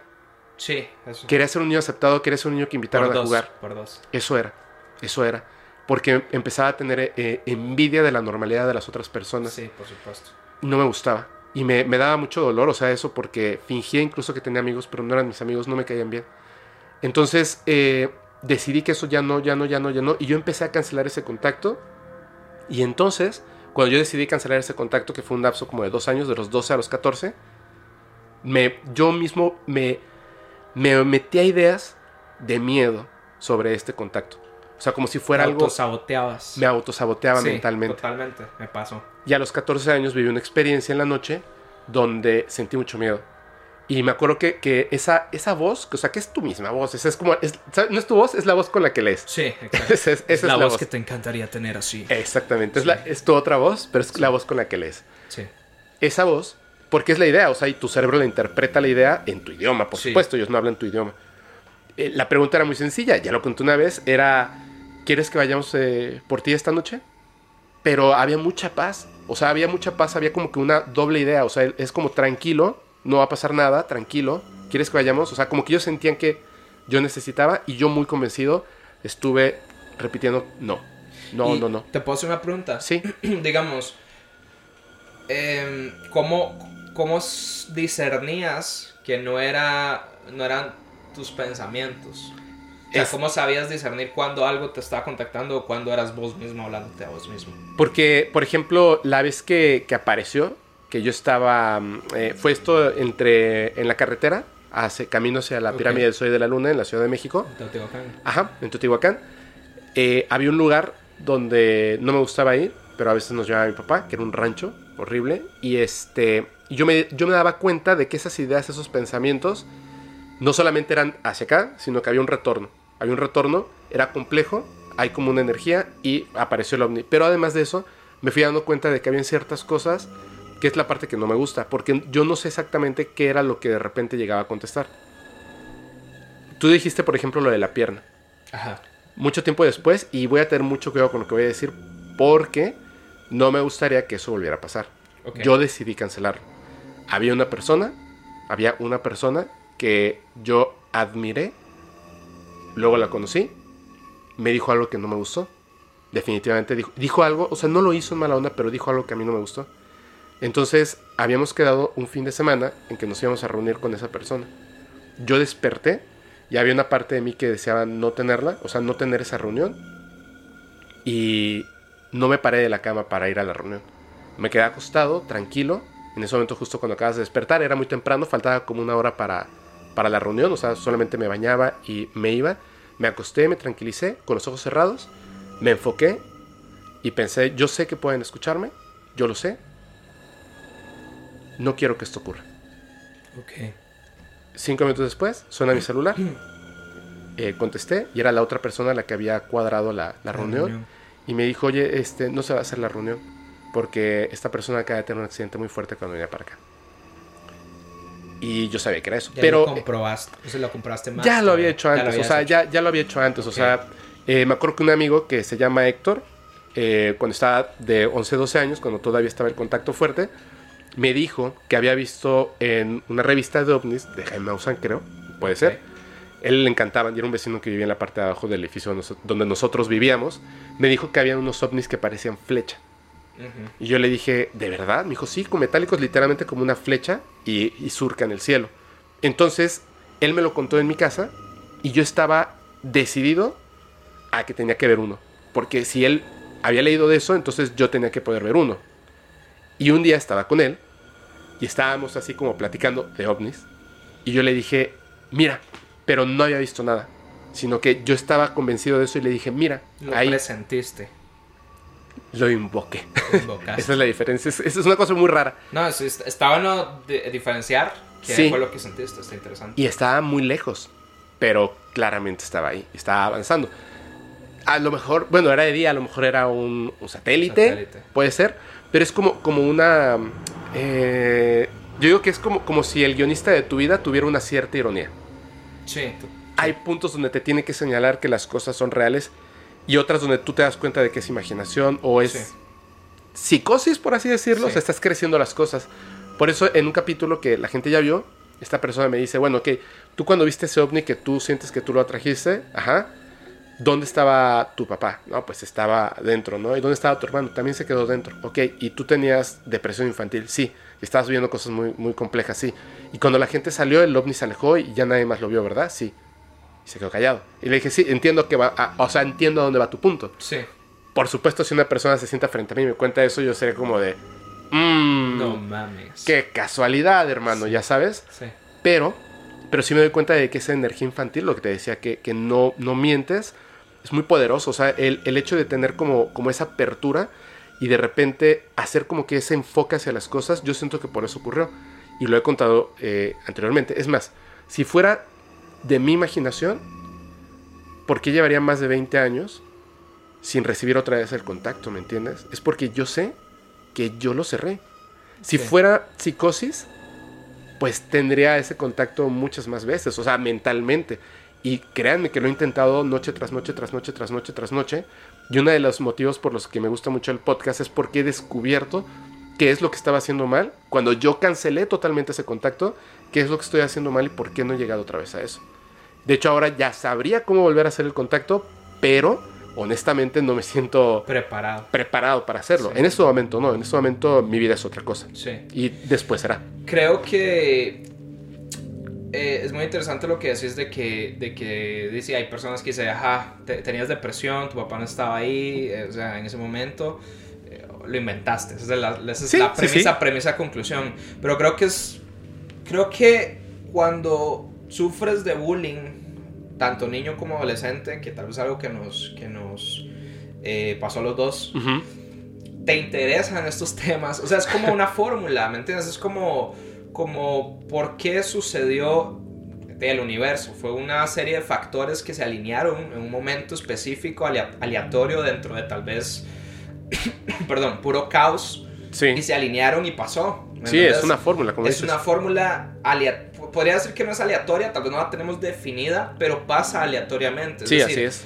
Yo pienso que tal vez cuando, cuando estás en contacto con o estás vibrando un poco bajo, Sí, sí, sí. estás iniciando tu vida, estás comprendiendo, estás en un estado mental donde no estás tan contaminado. Así es. Ahora, tú y yo también, o sea, yo viví la colita, por así decirlo, decimos nosotros, el final de una era sin tanto internet. O sea, Sí. no estábamos tan contaminados con tantos TikToks, con nuestra serotonina, dopamina en el cerebro no estaba sobreexplotada por, por la satisfacción instantánea que nos generan todos estos artefactos. O sea, Así teníamos momentos en nuestra habitación donde no podíamos jugar. Bueno, yo por lo menos sí jugaba Play y así, Ujú. pero había momentos de mi vida donde no tenían Play Así no es. tenía computadora Así y ya es. había visto todos los programas o no habían empezado los programas, no tenía cable. Así Absolutamente es. No tenía cable.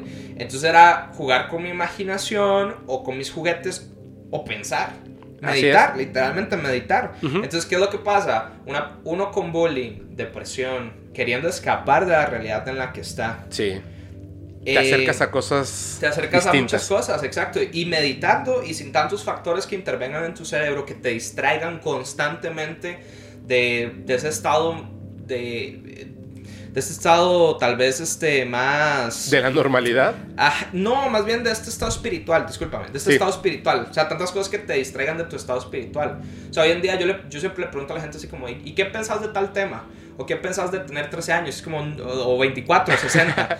no sé, nunca lo había pensado. Obvio, porque estás todo el día en TikTok, o todo el día en YouTube, o todo el día en Netflix. Ojo, yo también. yo me dedico a eso, literalmente. Sí. Yo vendo ese Sí, producto. te iba a decir, oye, oye, oye. No, no, nosotros también, pero... No, no, no, tú. pero es- sí, sí, pues tú también lo, lo produces, pero es necesario en algunos momentos de la vida pausar, o sea, no estar... Claro. No distraer claro. tu cerebro y, y hacer una autorreflexión. Entonces, a lo que voy es, nosotros estuvimos en un punto creciendo donde no teníamos todos estas, este, estos elementos que nos distraían y supongo que a veces solo nos quedaba meditar Sí, pensar sí. en esas cosas. Entonces, todos estos factores eh, pueden dar resultado en tal vez vos tener contacto con aliens y yo con fantasmas. ¿Me entiendes? O sea, Pues es que al final e- ese contacto con este tipo de seres, por eso te digo, o sea, yo no digo que sean alienígenas, claro. pienso que lo son. Sí, es lo que me crees. parece, me Bueno, parece. aparte, aparte que les das ese concepto porque es lo que popularmente pues le llamamos, digamos. Es una palabra más fácil de... de- Claro, lo que pasa es que, por ejemplo, esto que te digo de- del accidente que tuvo esta persona, que además ah, es un fotógrafo, pero bueno, ese accidente que tuvo, que yo me sentí culpable porque lo, no es que lo deseara, sino que más bien lo, lo dictaminé que así fuera, para que, Sí. o sea, algo tenía que pasar para que esa junta no ocurriera, ¿no? El, este, la cuestión estaba en que, obviamente, lo que pasó no tiene nada que ver con seres extraterrestres. Que fue, además, estaba en la misma habitación donde conté de la cosa que salió en la pared, que no era un ser extraterrestre. Entonces, yo creo que, que esa comunicación, o sea, el poder de la mente, no exactamente de la mente, porque no es la mente, no es el cerebro, es, es como la idea que tenemos, pero el poder de tu energía, de lo que realmente eres tú, Sí. es impresionante las cosas que puede generar. Y puedes contactar con... Con muchas cosas. Muchas cosas. Sin embargo, fue pues sin entrar mucho tal vez a- a- al tema y desviarnos en eso, al menos que tú quieras. Recuerda pues el, el caso del rancho Skinwalker. Ajá, ¿sabes? exactamente. Pues hay ovnis y hay fantasmas. Sí, y hay más cosas. Ajá, y hay más cosas. Hay, hay este, los skinwalkers que me encanta. Es un tema que me fascina.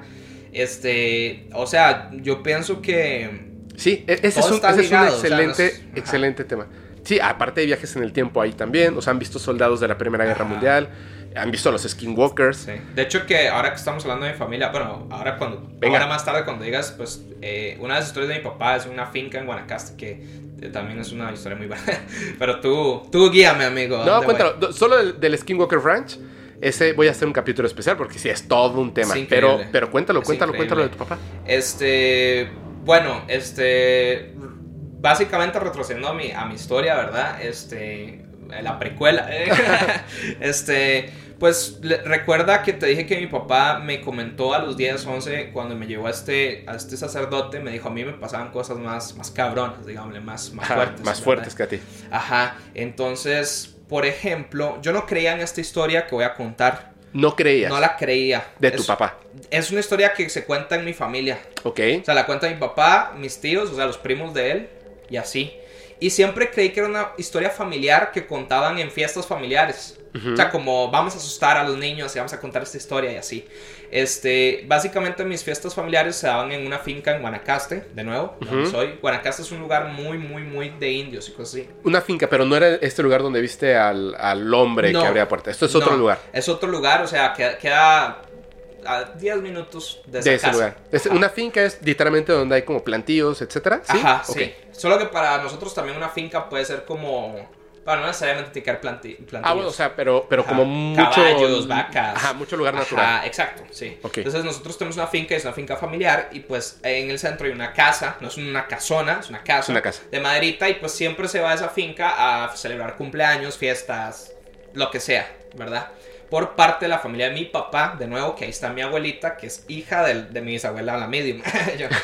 Entonces, básicamente, este, pues mi papá me cuenta que cuando compraron esa finca, eh, y, si- y si mi papá está escuchando esto, espero estar contando la historia correctamente, pero creo que estoy casi 100% seguro que sí. Este, que cuando compraron esta finca y él estaba, él estaba adolescente, no existían postes de luz en ese momento, y pues básicamente como que lo mandaron a hacer algún trabajo ahí. Ok. O sea, como mis, mis abuelos. eh, Ujú. de eh, ve y arregla lo que, no sé, una, una, lo que sea. No me acuerdo qué fue lo que lo, lo enviaron a arreglar. Y básicamente fue él eh, y un, un primo de él, un amigo de él y creo que otro amigo. O sea, dos amigos y un primo. Entonces la cosa es que fueron, arreglaron lo que tenían que arreglar en la finca, pero ya se estaba haciendo tarde. O sea, eran Ok. como las, empezaron como a las 2 de la tarde y digamos que ya tipo 4 y media, 5 comenzó a anochecer. Ok. Ok, aquí anochece bastante rápido, contrario a México, ¿verdad? No habían postes de luz, entonces dice que ellos, pues, en, en el trabajo de la finca y palas y estar así súper cansados, pues les da mucha hambre. Ajá. Y lo que se les ocurre es eh, decir como, hey, ¿y si vamos a matar unas gallinas del vecino? y entonces ellos como, deja, pero si se da cuenta, nos, nos regañan, ¿verdad? No, no se van a dar cuenta porque el vecino no estaba ahí. Van y se roban unas gallinas. Ah, sí. Sí, se roban unas gallinas y las matan y se hacen una sopa. Ahí. Eh, pero, pero ahí en el lugar donde estaban trabajando o Sí, se van ajá, a la mi- casita. ajá, digamos, se van a la finca del vecino. Se roban ah, las Se roban gallinas, las gallinas y se vuelven a la casa de mi finca. pero ya a la, a la casita de madera me casa, refiero. sí, a la casita de madera. Hagan de cuenta que es una finca y en el centro está la casita. Y las mataron, se pusieron ahí a desplumarlas y Ajá, preparar la todo. sopa. Así. Estamos hablando que ay, mi papá tiene casi 60 años. ¿Y en ese entonces cuántos tenía? Tal vez, creo que, si no me equivoco, como 16, 17 o 18. Ok, ok, ok. Estamos hablando de muy Sí, fue algo atrás. así de chavos y vamos a hacer esto, ¿no? Ajá, entonces, pues lo hicieron. A ver, es vida de finca, es normal matar a un animal, comer, ¿verdad? Entonces hacen la sopa y dicen que se la comen. Ya cuando se comen la sopa y todo, ya es tarde. O sea, son como las 7 o 6, 6 o 7 de la noche. ¿verdad? Ok. Y obviamente tienen que pues guardar los rastros de las gallinas porque pues si no el vecino se da cuenta de lo que de lo que pasó. Entonces dice mi papá que lo que se les ocurre es vamos a enterrarlas.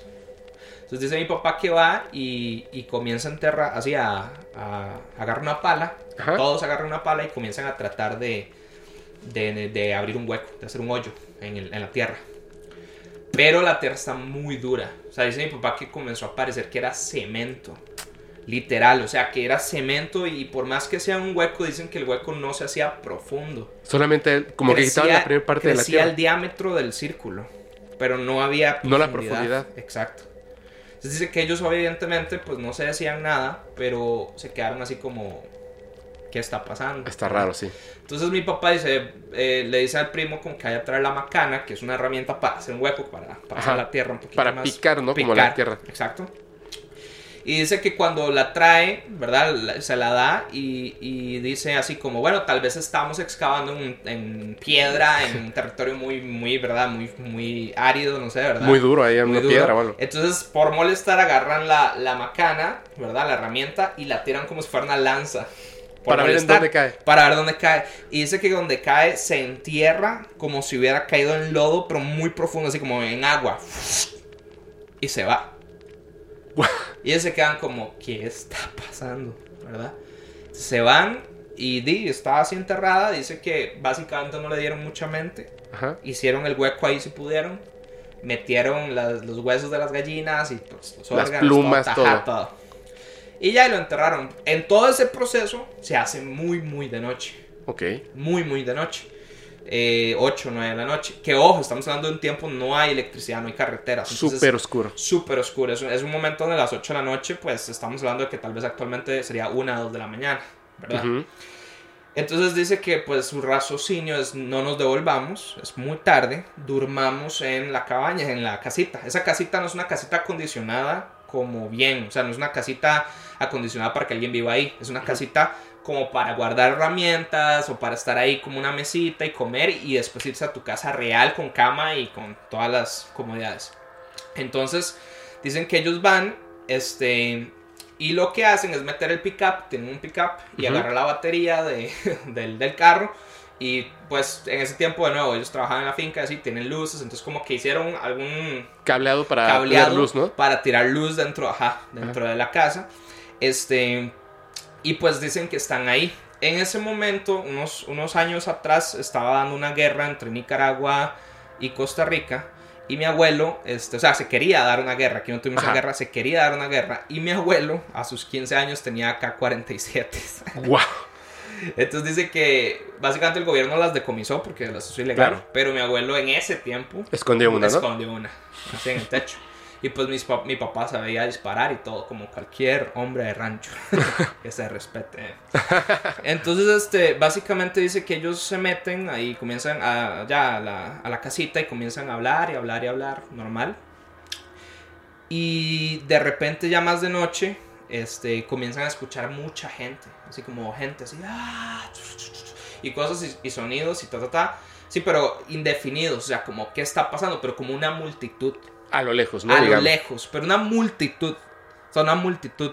Entonces dicen que ellos, pues, se quedan callados y se quedan así escuchando y comienzan a discernir que di, los sonidos parecen que o sea, se están acercando a la casa.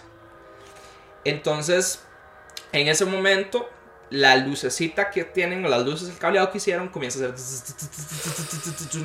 y se volvió a prender. Entonces dice que ellos comienzan a tener muchísimo miedo. Y comienzan así como la electricidad, ¿verdad? Sí, como si estuviera- El cortocircuito, Sí. básicamente. Entonces dice que va- eh, ellos abren una ventana que da a la finca de al frente. Es una finca que está rodeada por muchas fincas, ¿verdad? Y dicen que cuando abren ven así caballos, pero cientos de caballos indios y todo con lanzas así gritando ¡ay! viniendo hacia ellos.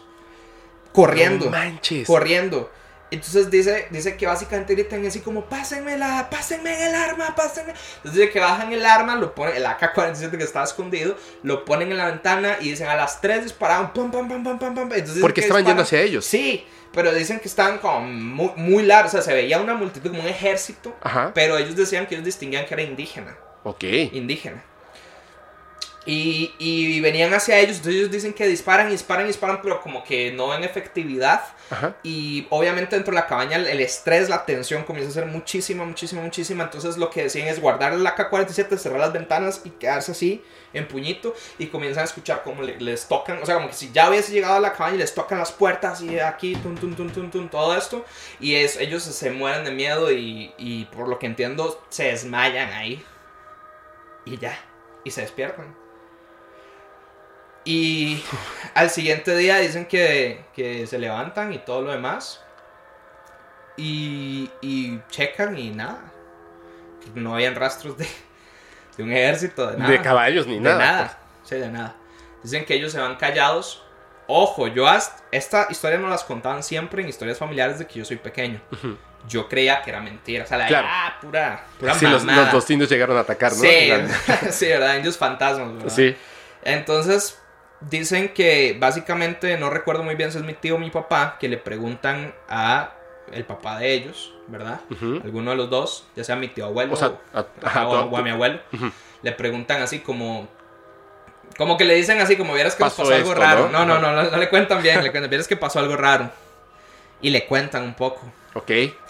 Perdón, un detalle muy importante. Dicen que cuando ellos están dejando la finca, van y se dan cuenta que todos los huesos de las gallinas y todo está afuera, desenterrado. De donde las dejaron. Sí. Pero ahí mismo están afuera. Sí, Ok. afuera, como si los hubieran desenterrado y perfectamente puestos hacia afuera. De hecho, no te he dicho, pero ahorita tengo, tengo, tengo un artículo que se relaciona con esa historia en mi cuarto. Eh, de, de esa finca. Entonces, este. Básicamente ellos van de nuevo y, le- y ahora sí, le cuentan a, a mi tío abuelo o a mi abuelo. eh, de ahí lo que pasó, pero así como a medias. Y dicen que ellos les dicen, ay, ¿qué hicieron? Enterraron, enterraron los huesos y se robaron unas gallinas. Sí, papá, papá, y comienzan a contar. Le dice, bueno, les voy a explicar qué es lo que hay ahí. Básicamente en esa finca hay oro indígena, era un cementerio indígena. Era un cementerio, claro. Era un cementerio indígena. Si ustedes quieren ser millonarios y encontrar ese oro, es muy fácil lo que tienen que hacer. Vayan y ustedes mismos, eso sí, ustedes Ajá. mismos, nadie puede tocarlo, nadie puede hacerlo. Tienen que construir una silla de madera. Ustedes construyan una silla de madera, construyan una mesa de madera Ajá. y la tienen que pintar de blanco, las dos. Nadie puede tocar esa silla, nadie se puede sentar en esa silla, ni, ni, ni tocar esa mesa, solo ustedes. Compren un cuaderno nuevo, nadie puede rayar en ese cuaderno, nadie puede usarlo, solo ustedes. Igual con el lapicero que vayan a usar. Vayan de nuevo hoy en la noche, pongan la mesa, perdón, son dos sillas, ahora que me acuerdo, Ajá. dos sillas. Pongan la mesa, Las sillas. las sillas, obviamente aquí como estamos nosotros, abran el cuaderno, pongan el lapicero y quédense cerrados, con los ojos cerrados así, Pero no en la noche. casa, sino en el lugar por donde fueron afuera. los huesos. Ajá, Ajá. afuera. En cualquier lugar de mi finca, afuera. Simplemente no en la casa, afuera. Y esperen a que les vuelva a pasar eso. Van a escuchar otra vez todo lo que vieron. Indígenas corriendo todo. O sea, van a escuchar todo, pero por ninguna razón Se paren de las sillas. Se, se, quedan ahí. No, abran los ojos. Ok. Ah, no los debes abrir. Ajá, no, tienes que estar así. Con los ojos cerrados. Sí. Todo el en todo momento. Exacto. Escuchas, pero los ojos cerrados. Exacto. Ok. Y exacto, no te puedes parar de la silla. Vas a poner el cuaderno abierto, como para la persona que se va a sentar, y el lapicero.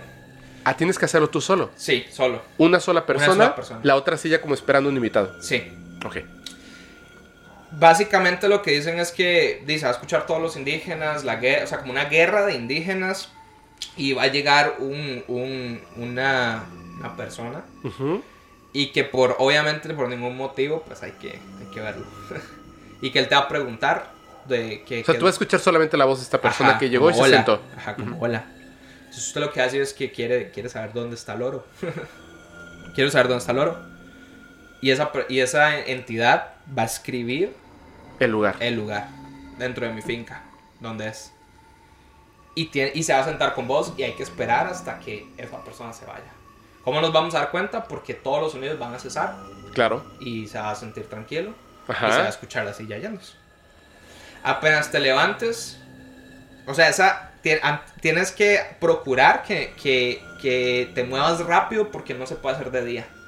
O sea, esa, esa locación solo va a durar por lo que resta de la noche. Ah. Después mueven de- del lugar el tesoro. Y la tierra se va a volver blandita. No va a ser tan dura como siempre está. De hecho, mi finca es, o sea, la tierra es muy dura. Pero las fincas alrededor, yo he ido a tocar y es súper suavecito. Súper suavecito. O sea, pero de verdad que puede ser un hueco. O sea, normal, como cualquier. Como cualquier lugar así con Sí. tierra, sí. Y básicamente vas, vas a desenterrar un oro eh, indígena. ¿Y alguien en tu familia lo ha hecho? Nah. ¿Por qué? Por del Porque da un montón de miedo. Ahora, te voy a contar lo interesante. Yo pensaba que esta leyenda era mentira. Ajá, ajá. Una cosa que se inventaron en mi familia. Hasta que, de hecho, que en el colegio vuelvo y conozco a un compañero. Recuerda que en la historia digo que es mi papá, el primo, que es mi tío, y dos amigos más. Sí. Entonces yo conozco un compañero, tuve una banda con él de rock y voy a la casa un día. Yo sabía quién era el papá, o sea, lo... lo... Que era amigo de tu papá, supongo. Ajá, pero yo no sabía que era el amigo de mi papá. Ah, ok, me ok, ok. ¿no? Ah, perdón, perdón, perdón. No, No, se entendía, se entendía. Sí, sí, no, o sea, yo, no, yo sabía que era el papá porque lo había visto muchas veces, hasta que ya me sentí y me dicen, no, es que yo soy muy amigo de tu papá, lo conozco desde adolescentes, y me comienza a contar esta misma Porque él estuvo ahí. historia, porque él estuvo ahí. Y yo, y, o sea, y, y yo no, o sea, este señor solo veía así como, hola, total, y mi papá ya no tenía contacto con él, o sea, no era como, o sea, tenía contacto como de, sé que existís, o sea, hola, Ajá. ¿cómo estás? Nuestros hijos van al mismo, al mismo colegio y ya. Y me comienza a contar la misma historia. Pero ¿Qué? él vio a los indios. Sí, o sea, él estuvo ahí dentro de la cabaña. Y me cuenta la misma fucking historia. Perdón, es que me impresiona. Sí, sí, sí. Y, y lo creí, o sea, yo ese día dije, y ahora en mi finca siempre pasan cosas raras. Hemos ido a excavar y sí encontramos, eh, perdón, hemos ido a excavar y, y sí encontramos restos de vasijas indígenas Ok. y cosas así. Ahora, eh, cuando se morían mis perritos, yo, yo tuve 12 perros simultáneamente. Ajá. Entonces, cuando ya se hicieron muy viejitos, pues los íbamos a enterrar a la finca. Una vez mi papá fue a enterrar a, enterrar a Turbina, así se llamaba. Ajá. Y al siguiente día mi papá me dijo, Pablo, venga, tenemos que ir a la finca. Bueno, vamos a la finca. Desenterrada, puesta ahí. Y ahí No tengo la cabeza en mi cuarto, si la quieres ver. ¿De tu perro? De mi perrito, del esqueleto que él desenterraron. Nosotros lo enterramos y salió desenterrado perfecto. Perfecto, bro. Sin carne ni nada y lo tengo en mi cuarto. Si lo quieres ver, lo puedo, Sí, lo lo, voy a ver al ratito, al ratito. Sí. Tengo una duda. Ajá. ¿Cómo saben esto de, de las sillas, la mesa, la pluma? No, e- es una buena, muy buena pregunta, bro. No tengo ni puta idea. No tengo ni puta idea, la verdad. Porque mi tío no me lo ha dicho. Qué buena pregunta. Lo voy a, lo voy a cuestionar. Ok. No, no tengo idea. Eh, ¿Sabes qué fue? Que como siempre fue una leyenda. Y mis primos y yo decíamos, ah, nos están asustando. Nunca como que Sí, le dimos nunca la vas a- importancia. Claro. Que me de indagar para ajá. saber por qué está pasando eso. Era como ¿no? es una historia para asustarnos en la finca. Claro. Después hicimos un, un retiro espiritual con monjas en mi colegio ahí y asustaron a mis compañeros. O sea, tengo compañeras que, que las asustaban en el baño y las monjas rezaron un rosario y digamos, hay gente, ya la finca pues tiene otra casa construida y todo y siempre pasan cosas. O sea, es- es Pero muy pasó normal. algo ahí, o sea, hubo una batalla. Es simplemente un, un cementerio. Cementerio, claro, es el cementerio. Ahora, somos muy ignorantes en Costa Rica nuestra historia precolombina. Ujú. O sea, no, no, no conocemos muy bien, eh, a, a diferencia de los mexicanos que saben qué entidades y, Sí. ¿verdad? Los, los, los Ah, no aztecas, sabía eso, eh, no sabía eso. Aquí, aquí no conozco, o sea, a ver, supongo que hay profesionales en el tema que lo saben. Ujú.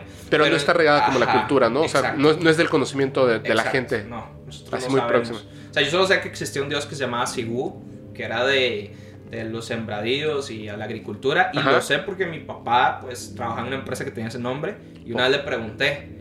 Pero realmente nosotros desconocemos sobre dioses, desconocemos sobre nuestra, nuestra historia precolombina. Se dice que las civilizaciones que llegaron a Costa Rica eran civilizaciones eh, nómadas Ajá. eh, porque Costa Rica, al ser un puente biológico donde tenemos mucha biodiversidad Sí, de animales, no era como tan común que hubiera vida acá, humana. Ah, era era ya, muy hostil. ya, ya. O sea, había muchas serpientes, había mucha, mucha fauna que era, éramos carnada. Entonces se dice que los eh, pueblos aztecas y mayas y otras culturas alrededor, los rechazados, o sea, los que exiliaban de esas culturas, llegaban a Costa Rica. Es que es, es- es bien chistoso porque a veces con, hay unas historias que tienen que ver con, con las selvas.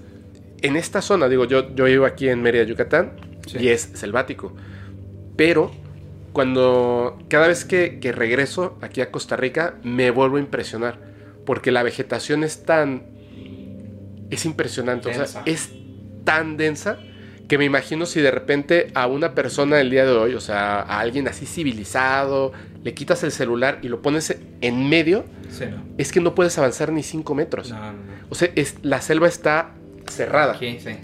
Cerrada, ¿no? Y los animales, o sea, estaba en una gasolinera, paramos un momento, me bajé del coche y empecé a escuchar así el pi, pi, pi, pi, pi. Ajá, Y pasó una parvada de, de, de, Loros. de- de loros Ajá. hermosos y había un anuncio que decía, no baje por esas escaleras porque hay eh, estos animalitos que son como tlacuaches, pero ¿cómo les dicen aquí? No sé qué, osos perezosos. No, No, no, no, no, parecen así Eh, como... o- eh, osos hormigueros. Mm, Dime no, no, cómo son.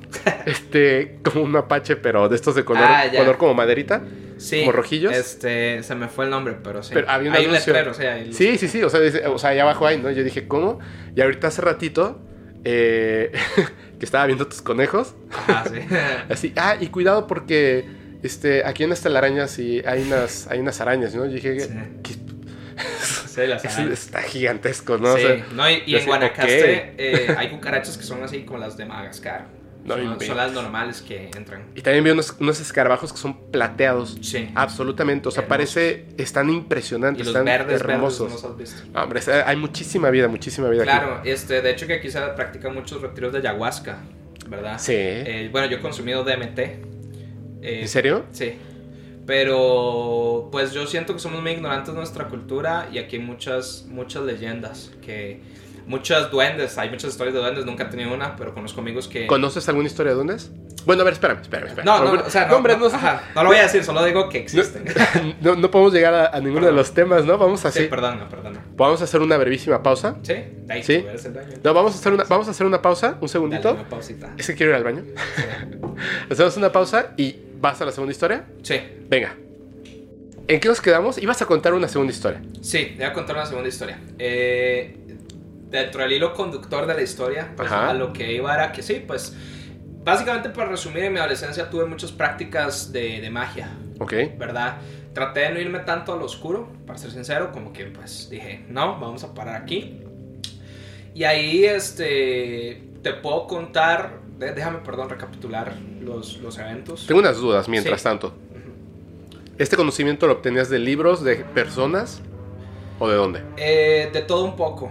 Eh, de internet, primero que Ajá. todo. En foros, que en ese tiempo no, no habían páginas tan determinadas. Sí, habían foros y eran muy interesantes. Era, era, fui un consumidor, fui un usuario muy activo de 4chan. Ujú. Viví muchas experiencias de estos creepies de 4chan. O sea, vi en vivo. eh, Es impresionante, ¿verdad? Yo Sí. igual vi algunas cosas. Sí, o sea, era, era un usuario constante de 4chan. Eh, mis amigos y yo, pues la verdad, al ser metaleros y pues todo esto en internet, pues te- éramos los típicos chicos de, de buscar videos gore, eh, de buscar cosas así, o sea, no por placer de, "Ah", ¿verdad? sino por, pues, por el morbo y por ver qué era lo que pasaba en internet. Estábamos en una época donde, ¿verdad? Sí. ¿Qué es el internet? Y entonces como que en esos mismos foros y cuando estás en ese ambiente llegas, llegas al tema, ¿no? Es como algo que te llega y pues mi familia es muy espiritual, mi papá ya tenía un background un poco con, con el padre y tengo un tío que pues siempre como que practicó sus propias ideas Ajá. y de alguna manera siempre acertaban y hoy en día lo considero una de las personas más sabias en el tema. De hecho que en los ovnis también es una persona que hay muchos ovnis. Tu tío. Sí. Y este, pues a- al principio a veces hay cosas que suenan hasta chiste, ¿verdad? Como que uno no lo toma en serio. Pero de hecho ciertas historias que estoy a punto de contar lo relacionan, donde me doy cuenta que pues tenía razón. ¿Verdad? Te conté por ejemplo los amarres así muy rápidamente que hacen los prestamistas, ¿te acuerdas? Con ligas. Sí. Lo... Cuéntalo, cuéntalo, cuéntalo. Está buenísimo. No me acordaba quién me lo había contado. Tú. Ajá, yo claro. Por favor, cuéntalo. Sí, no, pues uno de los conocimientos así muy rápido que él tenía, este, o tiene, Tu tío. Sí. Él, él no solamente, pues él un, en un tiempo vivió conmigo, vivió conmigo en, en la casa, ¿verdad?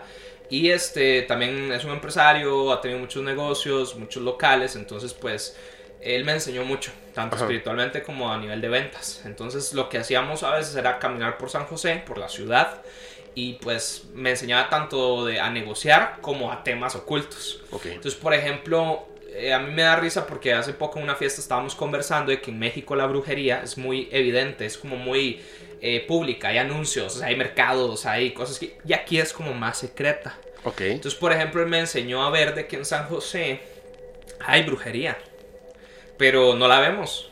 O sea, Está ahí, pero no, a menos que Exacto. sepas, exacto. no te das cuenta. Exacto. Ok. Entonces, por ejemplo, un, discúlpame, una amiga me dijo, sí, eh, me han dado volantes, que es muy común, creo que a casi cualquier tico le han dado volantes de amarres. Ujú. Ya, sí, pero eso es lo mínimo. Entonces él me decía, vean, por ejemplo, hay gente que vende candados en, en San José, candados. Un candado literalmente candado así de con clic llave. con llave. Y pues hay gente que la compra pensando que están vendiendo candados, normalmente candados. Pero realmente lo que están vendiendo es un amarre de un candado. Entonces, si tú llegas y te acercas y le compras un candado como un usuario buscando un candado para tu cerradura y lo que sea, pues igual te lo venden, ¿verdad? Ajá. Pero no es la intención original. ¿Por qué? Porque las personas que venden son brujos. Ok. Son los brujos que están vendiendo. Entonces, por ejemplo, conocí un brujo que me decía, vea, él hace esto, así, así", bueno, sin dar mucha información. Y vamos a ver. Aquí sí puedes Ok, dar toda ok, la información. ok, sí. bueno, sí, era como esto es un tipo de, de amarre que Ajá. se usa un candado, digamos, este, puedo, puedo decir cómo... Puedes decirlo totalmente porque imagínate, si no tendría que venir, no, no, no creo que sepas exactamente cómo se hace Claro. y la gente tendría que venir hasta Costa, Costa Rica, Rica. O la gente de aquí de Costa Rica pues ya lo Pues, sabe. pues básicamente sí me explicó más o menos cómo se hace. Ok, o si sea- quieres decirlo, dilo. Sí, básicamente es como que agarras un candado, usen esta información con precaución. Ajá. agarras un candado y pues cada vez que quieres amarrar a la persona que te gusta, o sea, andas el candado en la bolsa y digamos que cada vez que ves a la persona que te gusta lo cierras. Y después, lo mismo que estamos hablando de la atracción. Entonces después llegas a tu, los mantienes cerrados, llegas a tu casa y lo vuelves a abrir pensando en él. O, o En él o en ella, ajá. O en ella, o en ella. Y llegas y lo vuelves a cerrar viéndolo. Ahora, obviamente esos candados tienen un ritual que desconozco. Exactamente. Exacto. Pero son, es brujería que están vendiendo en la calle.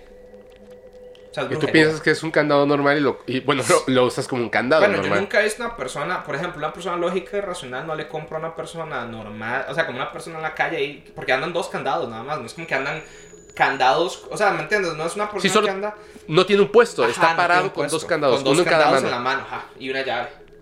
Y, Y ya. y no tiene un paquete, y no, o sea, no es un candado nuevo, es un candado. ¿En qué parte dices? En el centro, Ah, mañana voy a ir. ¿sí? O sea, o sea, no iba a ir, esto pero ya es- voy a ir. Esto lo sabía antes de la pandemia. No, sabía, no sabía, estaba súper interesante. Acabo de llegar, haz de cuenta que acabo de llegar a, a Costa Rica hace tres semanas. eh, ¿Verdad? Me fui mucho tiempo allá, a México. Y ahorita no sé si está, pero antes de la pandemia, ¿verdad? Común. Común ver eso. Gente con candados así. Wow. Eh, después otra cosa es de que, pues me contaba, nunca recibía plata, me decía, con ligas. Ajá. O sea, con, con un rollo de dinero con ligas. en la liga en fue que está agarrando el, el Ajá, dinero o muchas Paco. ligas, o muchas ligas. Entonces él me dijo un día, como vea, vamos a ir a un negocio ahí donde, donde un... De préstamo de dinero, ¿no? Sí, Supongo. Ujú. no es de préstamo de dinero, es un negocio Ajá. donde el dueño presta dinero. Ok, Ok. ajá. Eh, quiero como reservarme la nacionalidad, pero bueno, hay, hay unas personas de X nacionalidad que, que- que hay mucho acá, que, que hacen negocios que pues él me dijo, es que la mayoría de ellos hace brujería. Ah. Eso es como una red y hacen brujería. Y yo, O sea, son unas, unas personas de, de otro país ajá. que vienen y así como, y lo digo con todo el respeto del mundo, no, no quiero, o sea, como, Exacto. como señalar a una persona u otra, para nada.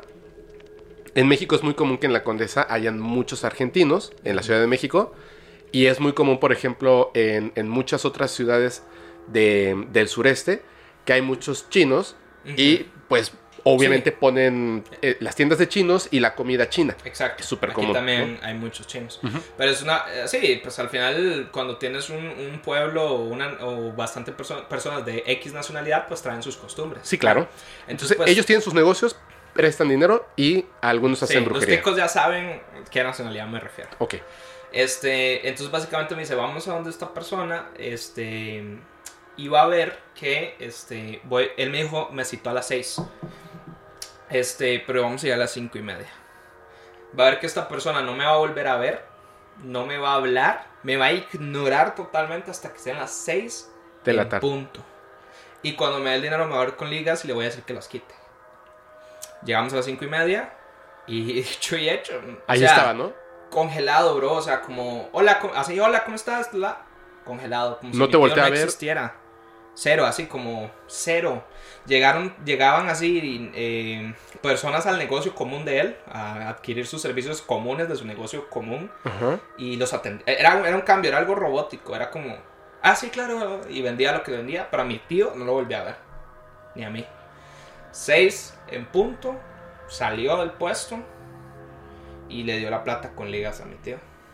Le dijo, toma, ¿no? Ahí está. Toma, le hizo así, agárralo. No, y mi tío, quita las ligas. No, ¿por qué? Deje de hacerme perder el tiempo, la la. O sea, se, se enojó. Ajá. No me haga perder el tiempo, agarre esto. Quita las ligas, quita las ligas.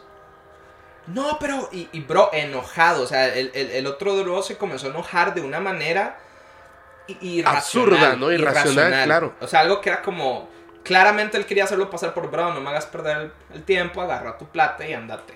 Pero no era acerca de agarrar el dinero, era sobre las ligas. Al final él accedió a quitar las ligas y este, pero de mala gana, bro. O sea, así como si le hubieran mentado la madre, así como, pum. Y mi tío me dijo, es, esto es un amarre. O sea, si tú lo tomas con la liga, te, amarra. Te liga a seguir pagando. Y tú vas a necesitar más de su dinero y pagarle, Más, pagarle, más, pagarle. más. Entonces me decía, pon atención, la gente que, que empeña cosas, pues él pecaba mucho de empeñar, peca mucho de empeñar cosas. Decía, la gente que pe- empeña cosas o agarra préstamos de dinero sucio, ¿verdad? Nunca sale de la deuda. Nunca. Yo conozco una chica que debe, bro, una cantidad de dinero absurda. O sea, absurda no me refiero a, a grande, me refiero a poquito A tonta. a tonta. Bro, esta chica gana muchísimo dinero. Muchísimo, bro. Lo sé porque yo soy el que le consigo los deals. Y no puede salir Y de su no deuda. sale de su deuda. Y siempre todos los meses está de que... Y yo le di un consejo y le dije, baby, pague su dinero. Agarre todo su dinero. O sea, si no tienen que pagar la... O sea, si se Si tiene no que tiene para comer semestre- mañana, no coma. Sí, bueno, pues... O sea, bueno, yo le Ajá. invito a comer. Pues pero yo le pague. dije, ajá, yo le dije, si tenés que no matricularte en tu universidad un semestre, no lo haga, pague, pague, pague, no paga y sigue ahí. Y le cuesta, bro, o sea, le cuesta pagar eso y es una cantidad de dinero tonta. Como que ella no sabe por qué mantiene la deuda. Exacto. No la, no la termina. Exacto, exacto. Entonces, entonces por ejemplo, mi tío me- ¿Y y qué pasó en esa historia? Días después, en el local de mi tío, que yo trabajaba ahí, ya mayor, ¿verdad? Ayudándole, una persona fue y nos tiró ligas. Ojo, y no nos tiró ligas así como, tome. No, o sea, ella iba y se hacía que vendía, y en la noche barrimos y, bro, ligas, 100 ligas, 150 ligas, y nosotros no vendíamos ningún producto con ligas, no liga, o sea, no. O sea, en las bolsas, tiraba así como. así como sin ajá, que se- nadie como- se diera cuenta, ¿no? Al piso. Exacto, al local Para ligarlos. para ligarnos. Wow. Ajá. Fíjate, es que. Entonces me dijeron, nunca reciban dinero con ligas. Mira, va- la gente va a pensar que, que nos pusimos de acuerdo. No. Esto lo he querido contar mucho tiempo y es el momento perfecto. Hay una persona que yo conozco, también voy a omitir totalmente su nombre. Em, yo no sabía que este es un abogado. Yo no sabía que este abogado estaba casado con una mujer que, o sea, yo conozco por ahí, ¿no? O sea, yo sé que, o sea, ah, ya sé quién es. Esta, esta chica es de una familia donde hay dinero, de por sí. O sea, en- de por sí siempre ha habido dinero.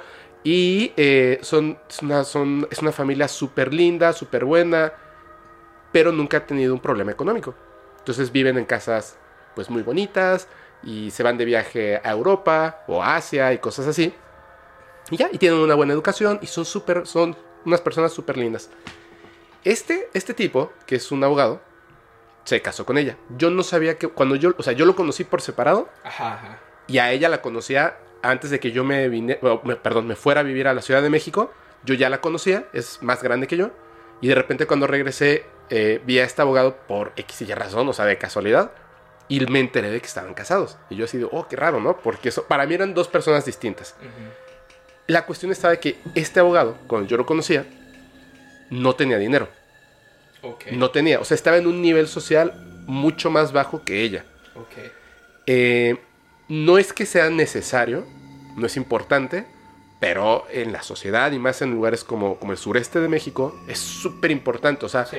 es como, como que la gente le preguntaría a ella, ¿por qué sales con él? ¿Por qué Sí, sales sí, con sí. él? ¿De dónde Y él lo sabe. Sí. Eh, Yo, yo la conozco a ella y sé que ella jamás, jamás diría algo así como, o sea, lo pensaría ni No- siquiera, ni su familia, Sí. para nada. Y él tampoco, pero sí era como necesario. Entonces, de allá de Mérida está muy en corto Cuba. Hay muchos santeros y santeras Claro. en Mérida, pero él directamente, alguien le dijo, un abogado, le dijo, mira, ve a Cuba y vas a buscar específicamente a esta persona. O sea, es brujo, por así decirlo, pero es nigromante. Ah, Son los que wow. trabajan con los muertos. Sí, wow. Entonces le dijo, ve con él y, este, y vas a resolver muchas cosas. Él ya estaba enamorado de esta chica. Entonces se fue, ya era abogado. Se fue y regresó. Y lo que este, este nigromante le dio es un polvo. O sea, Ok. obviamente sabemos que este polvo son, pues, Huesos. huesos triturados, o sea, quemados y triturados. La cuestión era esta. Este, esta persona, cada vez, o sea, él tenía que hacer su vida normal y trabajar y buscar clientes. Si era un buen cliente, estoy hablando de económicamente es un buen cliente, lo que él tenía que hacer es poner ese polvo, eh, llevaba una libreta donde apuntaba las cosas, abría la libreta exactamente donde iba a hacer los apuntes de esta persona, Sí. colocaba el separador de la libreta y ahí vertía un poco de este polvo. Entonces, cerraba la libreta, la guardaba en su portafolios, su mochila, lo que sea, Sí. llegaba a la cita de trabajo y le decía, oye, a ver, este, este es el abogado, hola, mucho gusto, cuéntame, cuéntame qué es lo que está pasando para ver si yo te puedo ayudar como abogado. Ok, permíteme. Sacaba su libreta, la abría, como ya estaba separada la hoja donde estaba el polvo, él abría la libreta y como tenía sentada la persona enfrente, le soplaba para que le cayera el polvo a la persona. Perdón, le soplaba. Ahora sí cuéntame. No importaba. Esa persona Ya iba a trabajar con él. claro. Y además iba a cobrar caro, iba a decir que sí, ya Sí. estaba ligado. Pero había una cosa. Cada cierto tiempo se le acaba el polvo. Tenía que regresar a Cuba. Cada vez que regresaba a Cuba con este Nigromante. nigromante, el costo era el doble. Ah, Siempre era el doble. sí. O sea, empezó siendo una cantidad y a la segunda visita Ajá. era el doble. Claro, a la tercera visita el doble de la anterior y así, claro. Y aún así, él regresaba. Sí, obvio. Pero hay un tema. Yo sabía, porque yo me sorprendí de muchos años después cuando llego y están casados. Y me dice mi hermano, oye, bla, bla, bla, están casados, etcétera. Ay, ¿qué, qué onda? ¿No? O sea, yo, qué raro. No dije nada, pero esta persona ya tenía mucho dinero. Mucho dinero. Y me contaron esto, que él hacía. Porque se lo intentó hacer a mi hermano. Ah. Pero mi hermano ya sabía. Sí, ya sabía el juego. Sí, porque mi mamá ya sabía y cuando abrió, no, no, no, espérame, espérame, espérame, espérame, no. Ciérralo, bye, se fue. Dijo, no, no, no, no, no, no, no. O sea, ya me dijeron que, que tengan cuidado, no. La cuestión estaba en que este tipo, yo obviamente lo dejé ver, porque pues, no, no son así como amigos o familiares, simplemente Sí, son conocidos, conocido. conocidos. Lo dejo de ver mucho tiempo. Me hago amigo de, de- de un, este, un abogado que es de familia de notarios, que tiene mucho dinero y poder y conexiones, y es- pero es un tipazo, ¿no? El tipo es un es un es súper buenísima onda. Tiene un negocio muy grande, donde literalmente tiene como abogados así como en un contact center, donde hablas, y están ahí así, que hasta digo, wow, se ve medio raro. O sea, que como abogado estés ahí así, Sí, ahí en call este, en un call center, ¿no? Pero es de abogados. Sí. Y él tiene su oficina así hermosa y se ve como que ese call, call center. De repente, muchos años después, llego, voy a ver a, a mi amigo, eh, el abogado, estoy ahí en su oficina, estamos platicando así normal, y me llama la atención una persona que está ahí entre esto de un montón de abogados, ahí en el call center. Y era él, el del polvo. Y me quedé impresionado y dije, o sea, ¿cómo puede estar una persona De acá. de ese nivel ahí? ¿No? Con puros muchachos Sí. que acaban de salir de, de- de la carrera y pues es un trabajo, etcétera, me impresionó mucho. Y de hecho él le habló a una persona para que entrara, para que lo que él decía tomaran apuntes. Y fue esta persona. Y fue muy incómodo para mí verlo. Sí. Hola, ¿cómo estás? Ah, ¿qué onda? Así, ¿no? Y, y tomaba los apuntes. Y dije, qué raro. Lo que pasó es que el nigromante murió. Oh, Y él ya no tenía el polvo y ya no tenía la manera de conseguirlo. sí. Y obviamente lo que contrataba eran charlatanes, Sí, que supuestamente eran del pueblo, pero ya no funcionaba. sí. Y se fue, pum, en picada su negocio. Porque La dependía totalmente de ese ligue. Sí, porque él ligaba a las personas, pero él, él estaba ligado al nigromante. Ah, nigromante, sí. que está durísimo. Sí. Es- de esas cosas tienen, bueno, pienso yo que tienen mucho poder hay que tener mucho cuidado. Es muy interesante cómo llegamos como a un tema de cómo los negocios están ligados a también la magia. Creo que si, si, si me permites, te puedo Claro. contar una de las historias de cómo empieza mi empresa. Por favor. ya que estamos en ese punto, Sí. y gira en torno a ese local que tiene mi tío, donde trabajaba. Ok. O sea, las dos siguientes historias, de hecho, tienen como centro, digámosle, esa- ese local. Ok. Bueno, rápidamente, este, yo a los 18 eh, me gradúo, ¿verdad? A los 19 voy a, la- a la universidad. Esto, este, este dato va a ser importante incluso en la otra historia que les digo que cuando cuento este, asustan, ¿verdad? Pero cuando yo voy a la universidad es mitad en línea, un día presencial a la semana. Pero yo vivo cuatro horas desde la ciudad, en Guanacaste, al norte. Para llegar a la universidad, cuatro horas de ida. Ah, pues en realidad nadie lo hacía, solo yo. Y, mi, y mi socio actualmente eh, y uno de mis mejores amigos, ¿verdad? Hacían ese recorrido. Hacíamos ese cor- recorrido porque estudiamos ingeniería en sonido y solo lo daban en una universidad en el centro de la ciudad y nosotros estábamos al norte. ¿Qué hacíamos? Nos despertábamos a las 3 de la mañana, ¿verdad? Ah, ah, perdón, nos, nos despertábamos antes, nos despertábamos con la 1 de la mañana y agarrábamos un bus de 3 de la mañana, dormíamos 4 horas en el bus, llegábamos y nos íbamos a la universidad todo el día, salíamos y llegábamos a la tienda de mi tío y ahí yo trabajaba. Ah, ok. ¿ok? La tienda de mi tío estaba continuo a un restaurante donde posteriormente, spoiler alert, serían mis oficinas, Ok. antes de que existiera mi empresa. Entonces, ahora sí, sabiendo este dato, que después va a ser relevante en la historia, lo prometo, este, pues en ese transcurso, básicamente, ahí, estamos a los 19 años, sabiendo qué queremos hacer con nuestra vida, tenemos grandes planes, queremos irnos a otro país, queremos hacer una empresa diferente, ¿verdad? Pero pues no tenemos ni idea de cómo comenzar. Donde yo crecí, ¿verdad? Esa parte de mi vida, del colegio en adelante, el, colegio de monjas, todo esto, es una ciudad muy pequeña, es vaquera, es muy, de verdad es muy pequeña. Ahí donde está la finca embrujada, no hay mucho que hacer. Ok. ¿Ok? ¿Qué pasa? Pues mi, conseguimos, bueno, no, perdón, este, decimos, ok, empezamos una empresa, ok, Eh, no sabemos cómo ponerle, no hay pedo, ¿verdad? Empecémosla. Eh, un, un, Pero ya sabían de qué iba a ser la empresa. Sí, sabíamos ¿Era de- era que, era- que iba a ser de música y entretenimiento. Ah, ok. Que hoy en ok. día ya, ya no es tanto de música, ahora es una agencia y entretenimiento. Sí, yo, yo, yo tengo mi empresa desde los, desde los 18. Ujú. Este, bueno, la situación está así.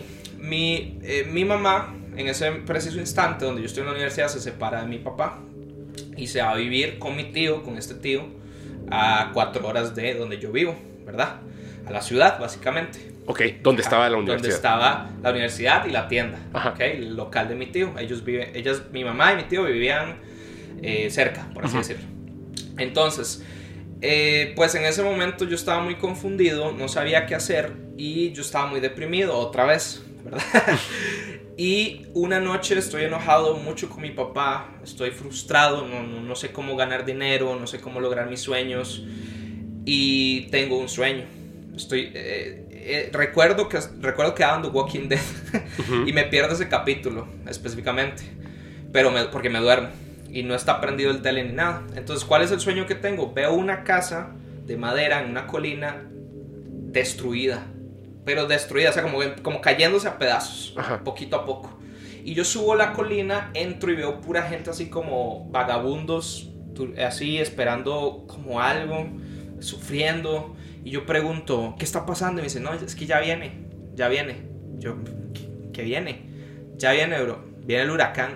Yo, ¿Qué, qué- qué huracán? Dice, ahí. Y veo a la distancia y veo mucho viento. O sea, sé que no, no es, no es un huracán, pero como un tornado, básicamente. Ajá. Y yo vuelvo a ver hacia todas partes y digo, no, yo, yo no me voy a quedar aquí. Yo no voy a dejar que me muera. Yo no me voy a morir. Y entonces yo corro dentro de la casa y abro una puerta y salgo a un centro comercial en el sueño. el centro comercial está lleno de estrellas. de estrellas de cine, de Hollywood. Ah, ok, ok, ok. De Hollywood. Sí. Y llego yo a la, a la, a la como a un, eh, tengo hambre, me da hambre en ese punto, y llego como a una tiendita, básicamente a Taco Bell, digámosle, de comida rápida, y veo que los precios son exuberantemente caros, así, dos mil dólares, ta, ta, ta. Y entonces veo a la par mía dos actores de Walking Dead, que recuerdo que era Carl y, y otro, y otro actor, ¿verdad? Y entonces yo me emociono y le digo, oh, usted es Carl, la, la, la. Me dice, sí, pero no me hable porque usted no es famoso. Yo, ah, bueno, está bien. Me dice, sí, pero no me hable.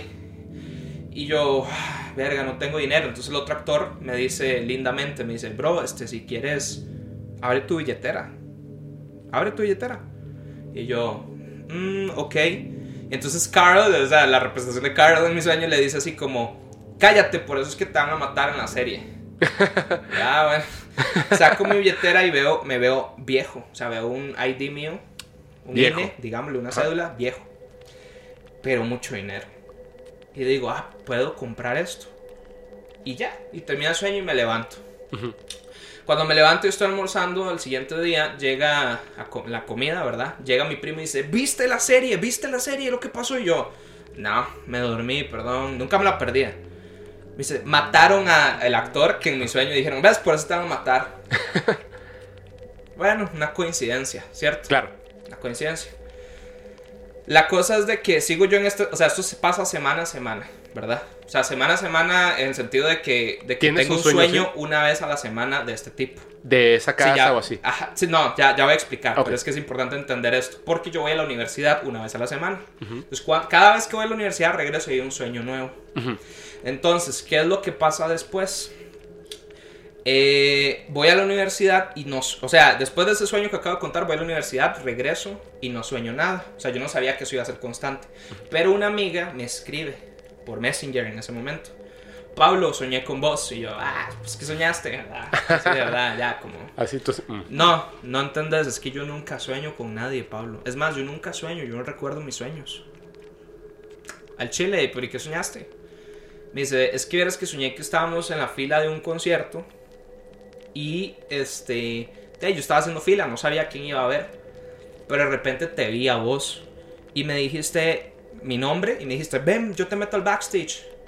Y me metiste al backstage y no sé por qué, todas las cajas donde están los instrumentos y todo tenían una A y una B.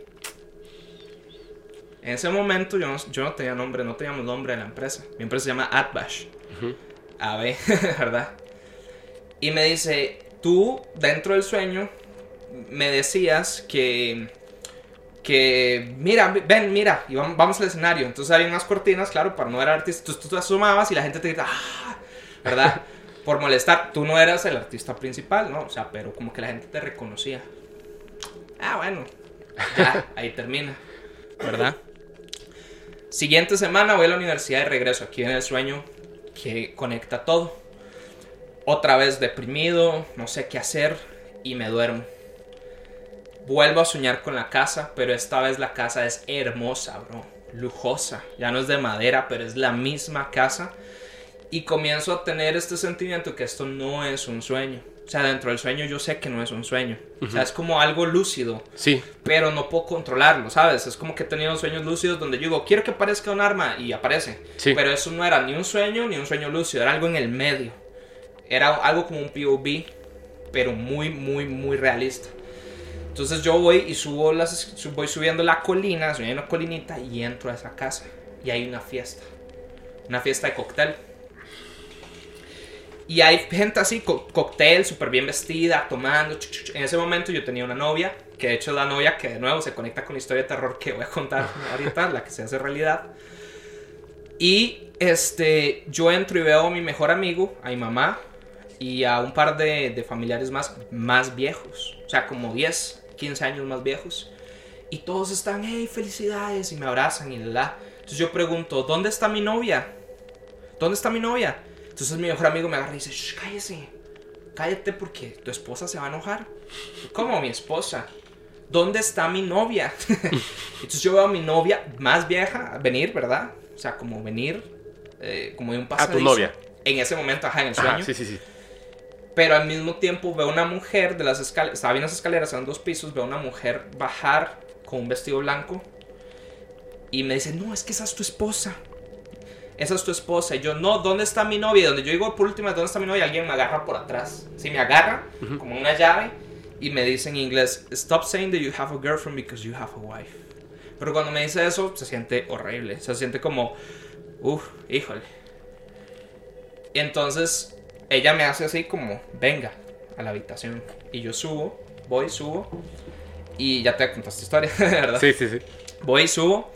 Y este. Y cuando la veo es una chica muy guapa. Muy guapa, pero es, es una mujer. O sea, es una mujer de 35, 40, o sea, 40 tal vez. Y este me dice. No sé por qué me hablaba en inglés, ojo. Era era extraño porque yo tenía este choque de. ¿Por qué me estás hablando en inglés? Me decía, ¿usted quiere saber quién soy yo? ¿Do you really want to know who I am? Y yo, de ahí sí, ¿verdad? Me dice, bueno, para que usted sepa mi nombre, tiene que saber algo. Eh, cuando usted sepa quién soy y desea casarse conmigo, va a perder a sus amigos, va a perder a su familia y va a perder todo lo que usted ama. Pero es que usted nunca va a amar a alguien más de lo que usted me ama a mí. Ve toda la gente que está ahí abajo. Se va a ir. Cuando usted se case conmigo, se va a ir. Pero usted está enamorado de mí. Y yo me quedé como... Ok, pero ¿quién es usted? En ese momento ella se quita el vestido. Queda en ropa interior. Y me dice, mientras me va a besar en el sueño, me dice, mi nombre es la fama. Y siempre vas a estar enamorado de mí. Y me besó. Y me levanté. Pero, bro, en ese momento sentí algo raro. Algo muy, muy raro. O sea, y dije, pura, una otra pesadilla. Sí. Al siguiente día, ahora sí, yo digo, no, pues tengo que hacer algo por mi carrera. Tengo que hacer algo, tenemos que iniciar esta empresa. Entonces yo comienzo a caminar sin rumbo, sin ruta, sin amigos, sin nada. Comienzo a caminar por toda la ciudad de mi pueblo, así. Comienzo a caminar y caminar y caminar. Y yo digo, ¿qué hago? ¿Qué hago? ¿Qué hago? Desesperado, bro. Y yo digo, y en mi mente, digo, me acuerdo del sueño y digo, bueno, si usted es real, hoy yo termino con un trabajo. Guíame. Está bien, acepto ser su esposo, le dije yo. Te juro que en ese momento lo pasó un carro con un sticker de una radio que existe hoy en día. Ajá. Que yo siempre pensé que era una radio gringa. No tenía ni idea dónde quedaba. Y fue como que mi mirada se fue ahí. Y dije, es ahí. Es ahí donde tengo que, que empezar. Pero ¿cómo los contacto? No había... Entonces comencé a buscar el, el nombre en internet, ¿verdad? No había número, no había dirección, o sea, no había nada. Me voy a un bar a sentarme y hay un sticker, un sticker en toda la ciudad que tiene el número. No manches. Te lo, te lo juro. Y digo, yes, ¿verdad? Puf, marco. Hey, soy ingeniero en sonido, no dije que era estudiante. soy ingeniero en sonido, quiero trabajar con ustedes, ¿qué se necesita? Nada me van a llamar. Puf, me contesta. En serio, ¿y qué hacen? Bueno, es que yo, yo soy metalero, me gusta el rock, la, mi socio es de música electrónica, es DJ, podemos tener dos programas, somos ingenieros en sonido. Me dice, véngase ya, aquí, y me manda la dirección. Yo, bueno, vámonos. Y llego yo ahí a la, a la, a la radio y me dice el dueño, este, te voy a hacer una prueba a ver si sos ingeniero en sonido. Vamos a ir a un mirador, o sea, lejos, donde hay un transmisor de la frecuencia, ra- frecuencia radial, se nos dañó. Vas a tener que repararlo. Yo ni puta, o sea, ya va a menos de tres clases, bro. en ese momento. Empaqué un cuchillo porque también creí que me iban a Hacer algo malo, ¿no? hacer algo, abusar de mí. y, y me fui, bro. Y lo que iba pensando en ese camino era como si, si usted es real, si esta entidad que me habló Guíame. es real, guíeme. Esa, esa tarde, bro, no sé lo que hice. O sea, me dieron un desatornillador, bro. Te lo juro por mi vida. Y no sé qué estaba haciendo, bro. Hasta el día de hoy incluso no sé qué hice. O sea, abriste la caja para Sí. ver los... Aumenté la frecuencia radial 10 kilómetros. Te lo juro. Me dijo, bro, contratado mañana. Empieza. Porque usted dijo, Con- este es un chingón. Sí. sos ingeniero en sonido. Yo llevaba tres clases. Y una era de leer notas, otra, o sea, eran Pero en, en ese momento que abriste, como que guiaron tu mano, No, bro, no sabía qué estaba haciendo. no recuerdas ni siquiera Era qué, como qué una hiciste? despersonificación, tal vez. Como una despersonalización, perdón. Ok, Como cuando tienes una despersonalización de ansiedad. ajá, Pero yo no me sentía ansioso, no sentía estrés. Ni siquiera me sentía, no sentía nada negativo, ¿sabes? Era, era- incluso cuando lo recuerdo hoy en día, no puedo como recordarlo de una manera tan clara. sí, sí, sí. O sea, no, no puedo como... como una memoria discernir. rara, ¿no? Vaga ahí. No es vaga, pero ah, no sé O qué sea, lo que hiciste, lo Ajá, que es hiciste. no, ajá, no tengo idea de lo que hice, la verdad. Entonces, me regreso y le doy la noticia a mi, a mi socio. Le digo, bro, estamos en radio contratados, empezamos mañana. Venía a celebrar conmigo. Pero como que no queríamos tomar, entonces teníamos la costumbre de comprar una bebida que se llama Jones. Ujú. Estas bebidas Jones, yo creo que ya no las hacen, son de colores. Y siempre la etiqueta es en blanco y negro y es muy artística. Ok, La particularidad de, este- de esta bebida es que en la chapa, digamos, en donde quitas la tapita, viene un mensaje como una galleta de la fortuna. ajá, Entonces, cuando yo voy y me tomo una, o sea, agarramos una él y una yo y brindamos y quito la, la chapa, dice, Congratulations for your new job. no manches. Ahí en ese momento le conté todo a mi socio porque me cagué de miedo. O sea, dije, qué putas, ¿verdad? Pasado el tiempo, dejo de creer en eso.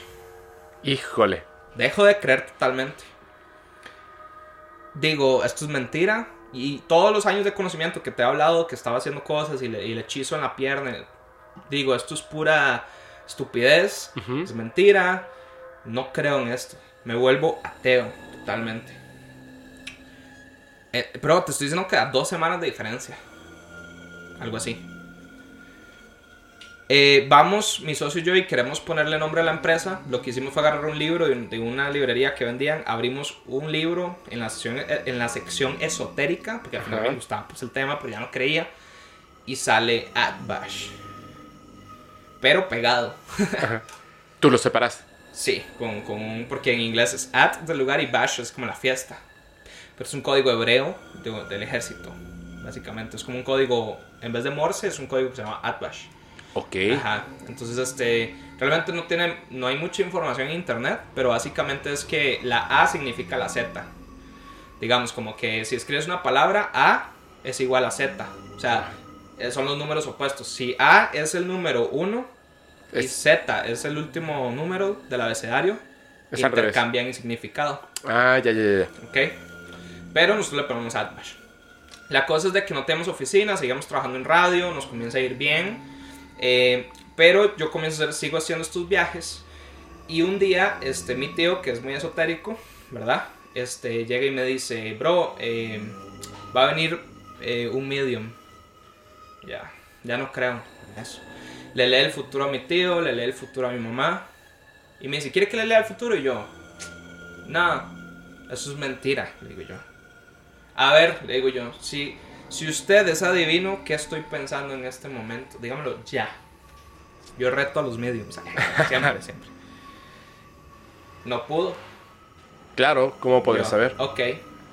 Y ya ahí terminó la conversación. Esa noche, pues me voy, no pienso en el tema. Al siguiente día me estoy duchando y, y tengo un pensamiento en la ducha que hasta el día de hoy no se lo he compartido a nadie en mi vida. Ni a una novia, ni a mi mamá, ni nadie. Un pensamiento mío, para mí. Llego al local de mi tío, a la tienda. Y es, haz de cuenta que era como un local que da a la calle, pero es un centro comercial hacia atrás. ¿Me entiendes? Entonces, me- mi tío me manda por un batido de Herbalife para él. Y yo voy por un batido de Herbalife. Y está ahí el medium. En, en donde hacen los batidos. Sí, de Herbalife. Y está tomando así. Y yo estoy pidiendo uno. Ni lo ubico. Ajá. Y me dice, hey, ya sé qué estás pensando. Yo, ¿ah? Ya, sí, ya sé qué estás pensando. Enfrente de todo el mundo. Y procede a decirme exactamente lo que estoy pensando en ese momento. Lo que habías pensado cuando te En duchaste que ducha. se te había quedado, ¿no? Exacto, que era solo para mí y hasta el día de hoy sigue siendo solo para mí y las personas que estaban en ese momento en Herbalife. Todos así de. y me dice, bro, usted tiene un don y no lo puede negar. Porque negar la magia, de hecho que están los mandamientos satánicos de Anton LaVey, negar la magia es, o sea, ¿verdad? No, si, si usas la magia y la negas, hay consecuencias. Entonces yo digo, bueno, voy a escuchar qué tiene que decirme. Procede y, y me- y al tarot, saca el tarot, o sea, ya nos vamos a otro lugar, saca el tarot. Y me dice, saca una carta, saca una carta. Y me dice, bro, hace años no veo una carta así. Es una carta de una mujer. Es una mujer, de hecho, la carta. Me dice, bro, usted tiene una entidad femenina que lo sigue. En un año va a venir una muchacha a su vida. Ella no es su novia, no va a ser una novia suya. Va a llegar una chica que usted le va a abrir las puertas al mundo que usted siempre ha querido. Siempre. Esa, esa chica le, le, le va, va a hacer que usted y su empresa surjan. Ella lo va a llevar a los lugares donde usted siempre ha querido ir. Pero usted tiene que ayudarla. Tiene que ayudarla. Y por cierto, vas a estar en aquella oficina. Y por cierto, vas a durar tantos tiempos ahí. Y vas a hacer esto, y vas a hacer esto, y vas a hacer esto. Pero te señaló una oficina. Sí, Ok. un lugar. Un año después, estoy en esa oficina. Que te la puedo enseñar en el centro San José. Y aunque no me lo crean, la chica que escribe era Fabi Poffel. Que hasta ya pues, vive conmigo. Llega Fabi Poffel y se comienza a, cubrir, a cumplir cuántos años tengo yo ahí y todo lo demás. Le cuento eso a Fabi y comenzamos a notar, ya voy a ir terminando la historia, pero comenzamos a notar una particularidad dentro de mi empresa. Y es desde es algo que ya nosotros lo hacemos en chiste y Fabi no me lo creía. Fabi cuando llegó a mi empresa muy muy muy muy este, ¿cómo se llama? No creía. No Claro. creía en nada, ¿verdad? No creía en nada, en nada. Este, pero yo comienzo a notar desde hace tiempo que el número 6 en mi empresa siempre se presenta, siempre. Siempre somos seis socios, siempre somos siempre que, por ejemplo, mi, mi primer trabajo que tuve que ir a cubrir un evento de, de cultura profética, me tocó el Hotel 6, Pase 6, este, y así sucesivamente. Comienzo a darme cuenta que siempre que tengo algo relacionado a trabajo, aparece el número 6 explícitamente, bro. No es algo de, ah, mira, vi un 6 en la pa-". No, te toca el pase 6, la habitación 6. Entonces comienza Ya mi sabes, empresa- así cuando te dicen, tu pase es el 6, Seis. ¿no? Puf, Sí, ya, sé, ya sé lo que va a pasar a veces. Entonces comenzamos a entender de que 6 es el número de Adbash, tanto que mi logo, el logo de mi empresa tiene un 6 oculto. Ok. ¿sí? Porque ya mis socios hasta lo comenzaron a creer. Porque ellos no lo creían, yo decía, bros, pon atención. Y entonces ya a, mi- a mis socios les pasaba. Sí, hay seis. que poner atención a esas Y cosas. 6, y 6. 6 es un número de transformación, porque en la secuencia Fibonacci está 3, 6, 9 también. Entonces 6 es un número de transición, 3 de inicio y 9 de final. Ujú. Entonces siempre he visto que el 6 es transición en mi vida. Y Fabi no me creía hasta que le comenzó a pasar a ella. Fabi, no, vea, este, la habitación 6, no sé qué 6. Y fue, vamos de vacaciones 6. Y, pero, bro, te lo digo, es 6, 0, 6. De hecho, que ayer no se dio cuenta, pero. Ah, bueno, no mentira, ya no estaba ayer, pero ayer hice una sesión y me tocó el número 6. ¿Sabes en qué habitación estoy yo? ¿Cuál? En la 806. ¿Ves? O Te lo juro. cosas así, sí, Te lo juro. creo. Es que te- tengo que hacer una pausa en un momento porque te juro. a ver, ¿te acuerdas hace ratito cuando nos vimos y todo lo Sí, que pasó, etcétera, etcétera? es que me, me fue a dejar el Uber en otro lugar y no tenía señal. Gracias, eh, Robin, porque Saludos. Saludos, saludos. De hecho, dejé una historia. Me salvó, me salvó, me Sí, salvó. o sea, pero llegó así. O sea, él se acercó. Eh, la cuestión es esta. De verdad es que, es que nada de esto planeamos. De hecho, aquí tengo el celular. Quiero que veas una cosa. Dale. Hablando de los sueños, que eh, me habían dicho varias veces que hablara de, de los sueños. Y yo decía como... mm, es que no me parece tan importante porque yo me niego a creer en ciertas cosas que me han pasado y que veo y que experimenta la gente, pero está tan alejado de algo que pueda ser comprobable Sí. que cierro la puerta. Pero uno es, es lo contrario, uno tiene que estar atento, tiene que abrir los ojos, porque si esas, esas cosas realmente pasan, y si uno está atento, puede lograr cosas increíbles. Quiero que veas esto, de hecho eh, te mando un saludo Ceci. Ceci es eh, una persona que yo conocí, ella no es de la Ciudad de México, no es mexicana, yo la conocí en la Ciudad de México por casualidad, y, y bueno, eh, hace unos días te conté, hace rato te estaba contando, Sí. que estuve muy estresado, muy, muy, muy estresado, muy estresado. Cuando apagué todas las luces porque sentí que algo malo me iba a pasar, apagué todas las luces, o sea, nada, ni un celular, o sea, ni, la televisión, nada, o sea, totalmente en oscuridad, tranquilo, me acosté a dormir. Tuve una pesadilla terrible, o sea, algo terrible, terrible, terrible, que todavía no, no encuentro el sentido de lo que pasó ahí, pero habían cocodrilos. Y este, y de repente, cuando despierto, de hecho aquí lo tengo, me dice, mira esto. Es es súper importante que veas esto. Ah. Aquí está, perdón. Me dice, hola, buenos días, ¿cómo estás? Le digo, hola, hola, estoy en Costa Rica, bla, bla, bla, bla, ¿no? Y me dice, qué bien, Eh, estoy en la Ciudad de México, etcétera, etcétera. Soñé contigo. Ah, ¿Ves? ¿Ok? Mira, aquí está. Ok. Soñé contigo. Ajá. Sí. Y dice, le dije, ok, ¿bueno o malo? Eh, yo diría 50-50. ¿Conoces alguna? Voy a omitir el nombre. Ajá. Ahí está. ¿Me puedes contar? Es que yo tuve un sueño horrible.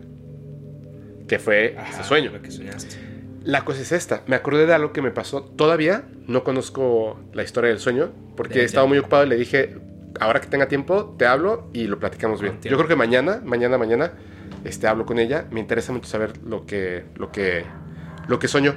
Porque hace mucho tiempo, y lo que les voy a contar, lo juro, lo juro que es así. Y de hecho, yo no sé, no sé si ella escuche o vea el podcast. Se llama An- Andrea.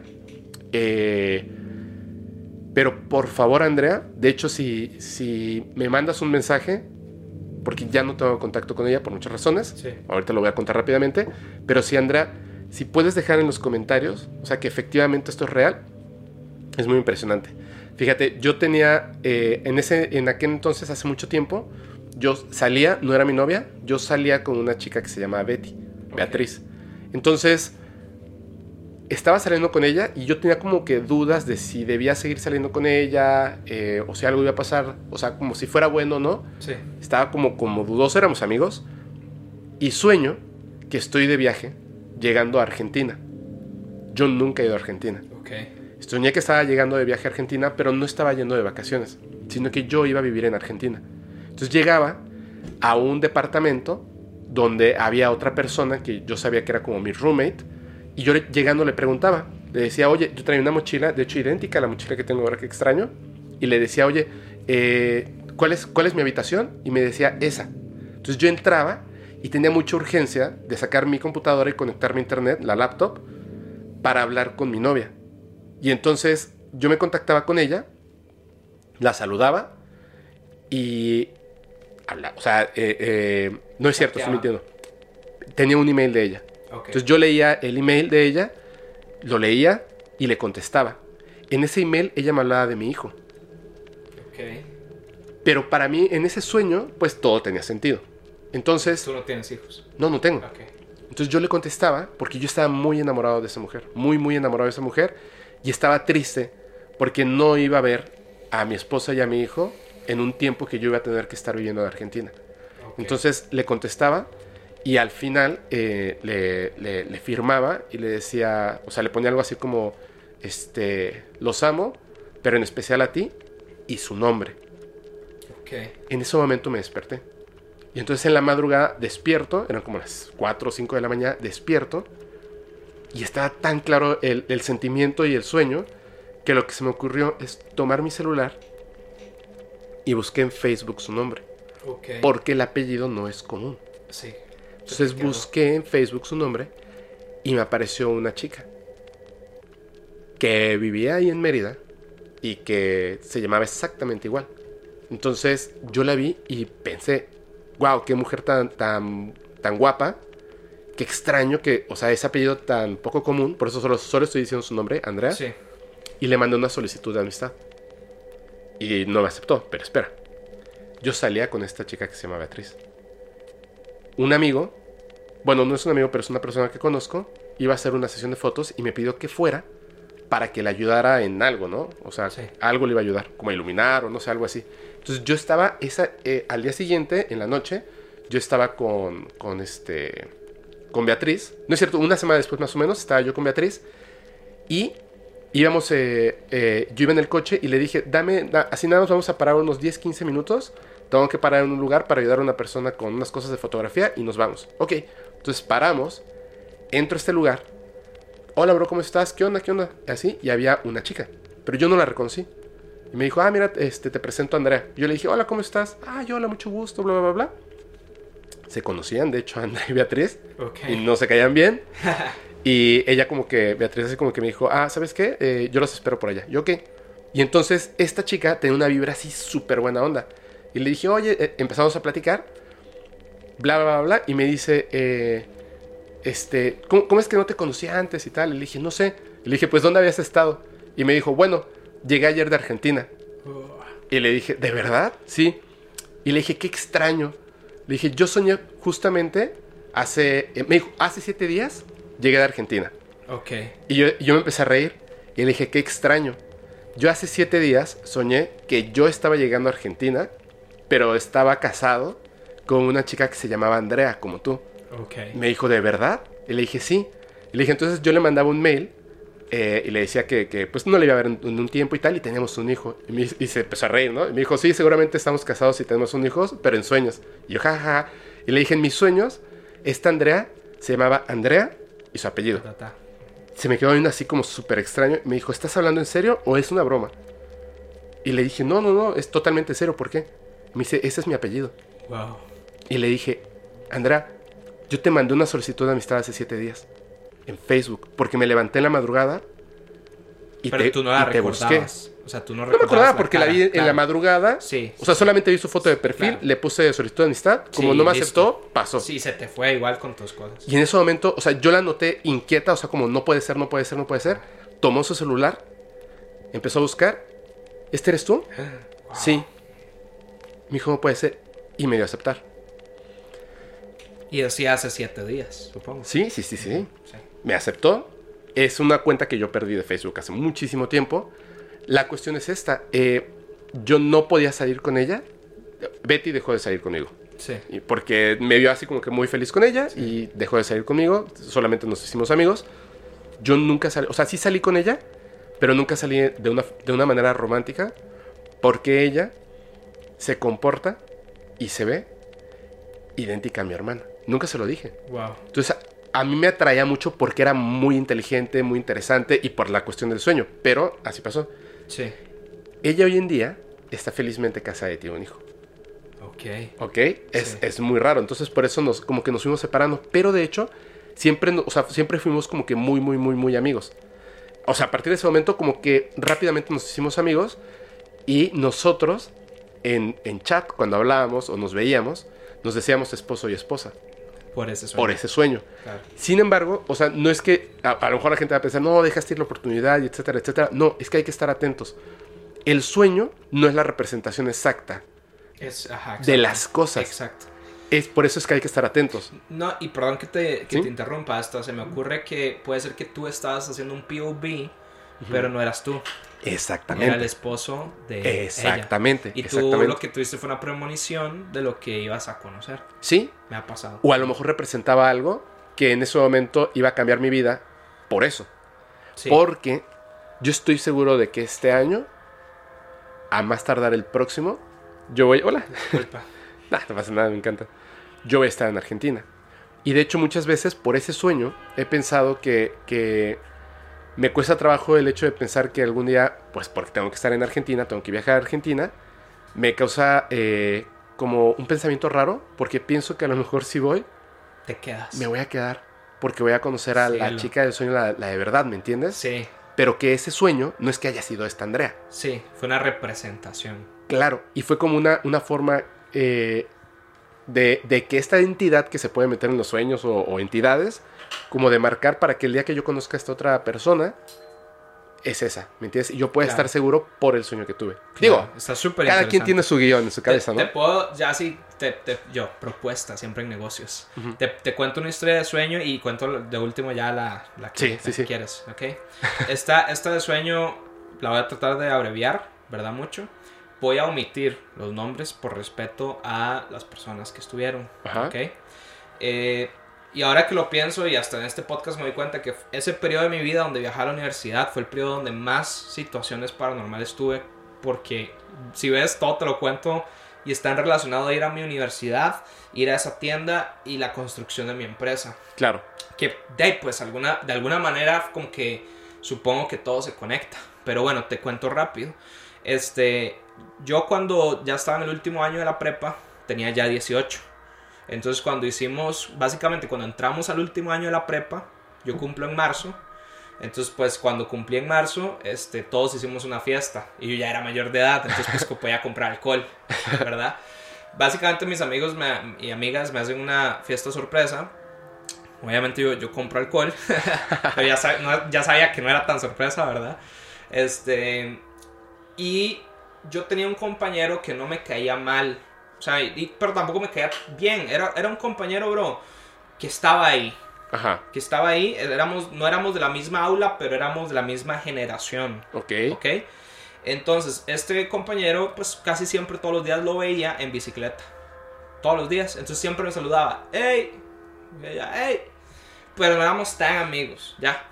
Lastimosamente, este, pues este compañero no era tan há- hábil en los estudios. Siempre Ajá. salía mal. O sea, le costaba el estudio, ¿ok? Era objeto de bullying, pero te juro que yo nunca, pues, nunca me metí con él. O sea, en el sentido malo de la palabra. Eh, este compañero, lastimosamente, cuando todos nos graduamos, él no, él no se pudo graduar. Fue el único que no se pudo graduar.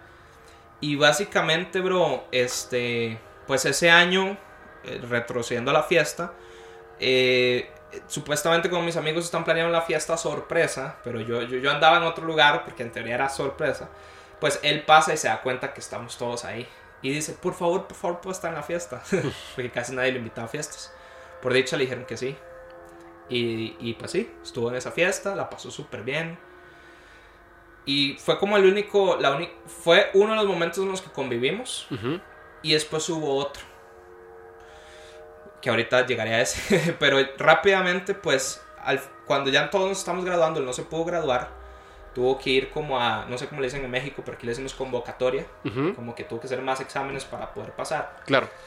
Los extraordinarios se le dice. Extraordinarios. Bueno, él igual asistió como a la graduación. No pudo estar con nosotros, eso sí, como en las fotos o en el título. Y, y llegó a la fiesta de, de despedida.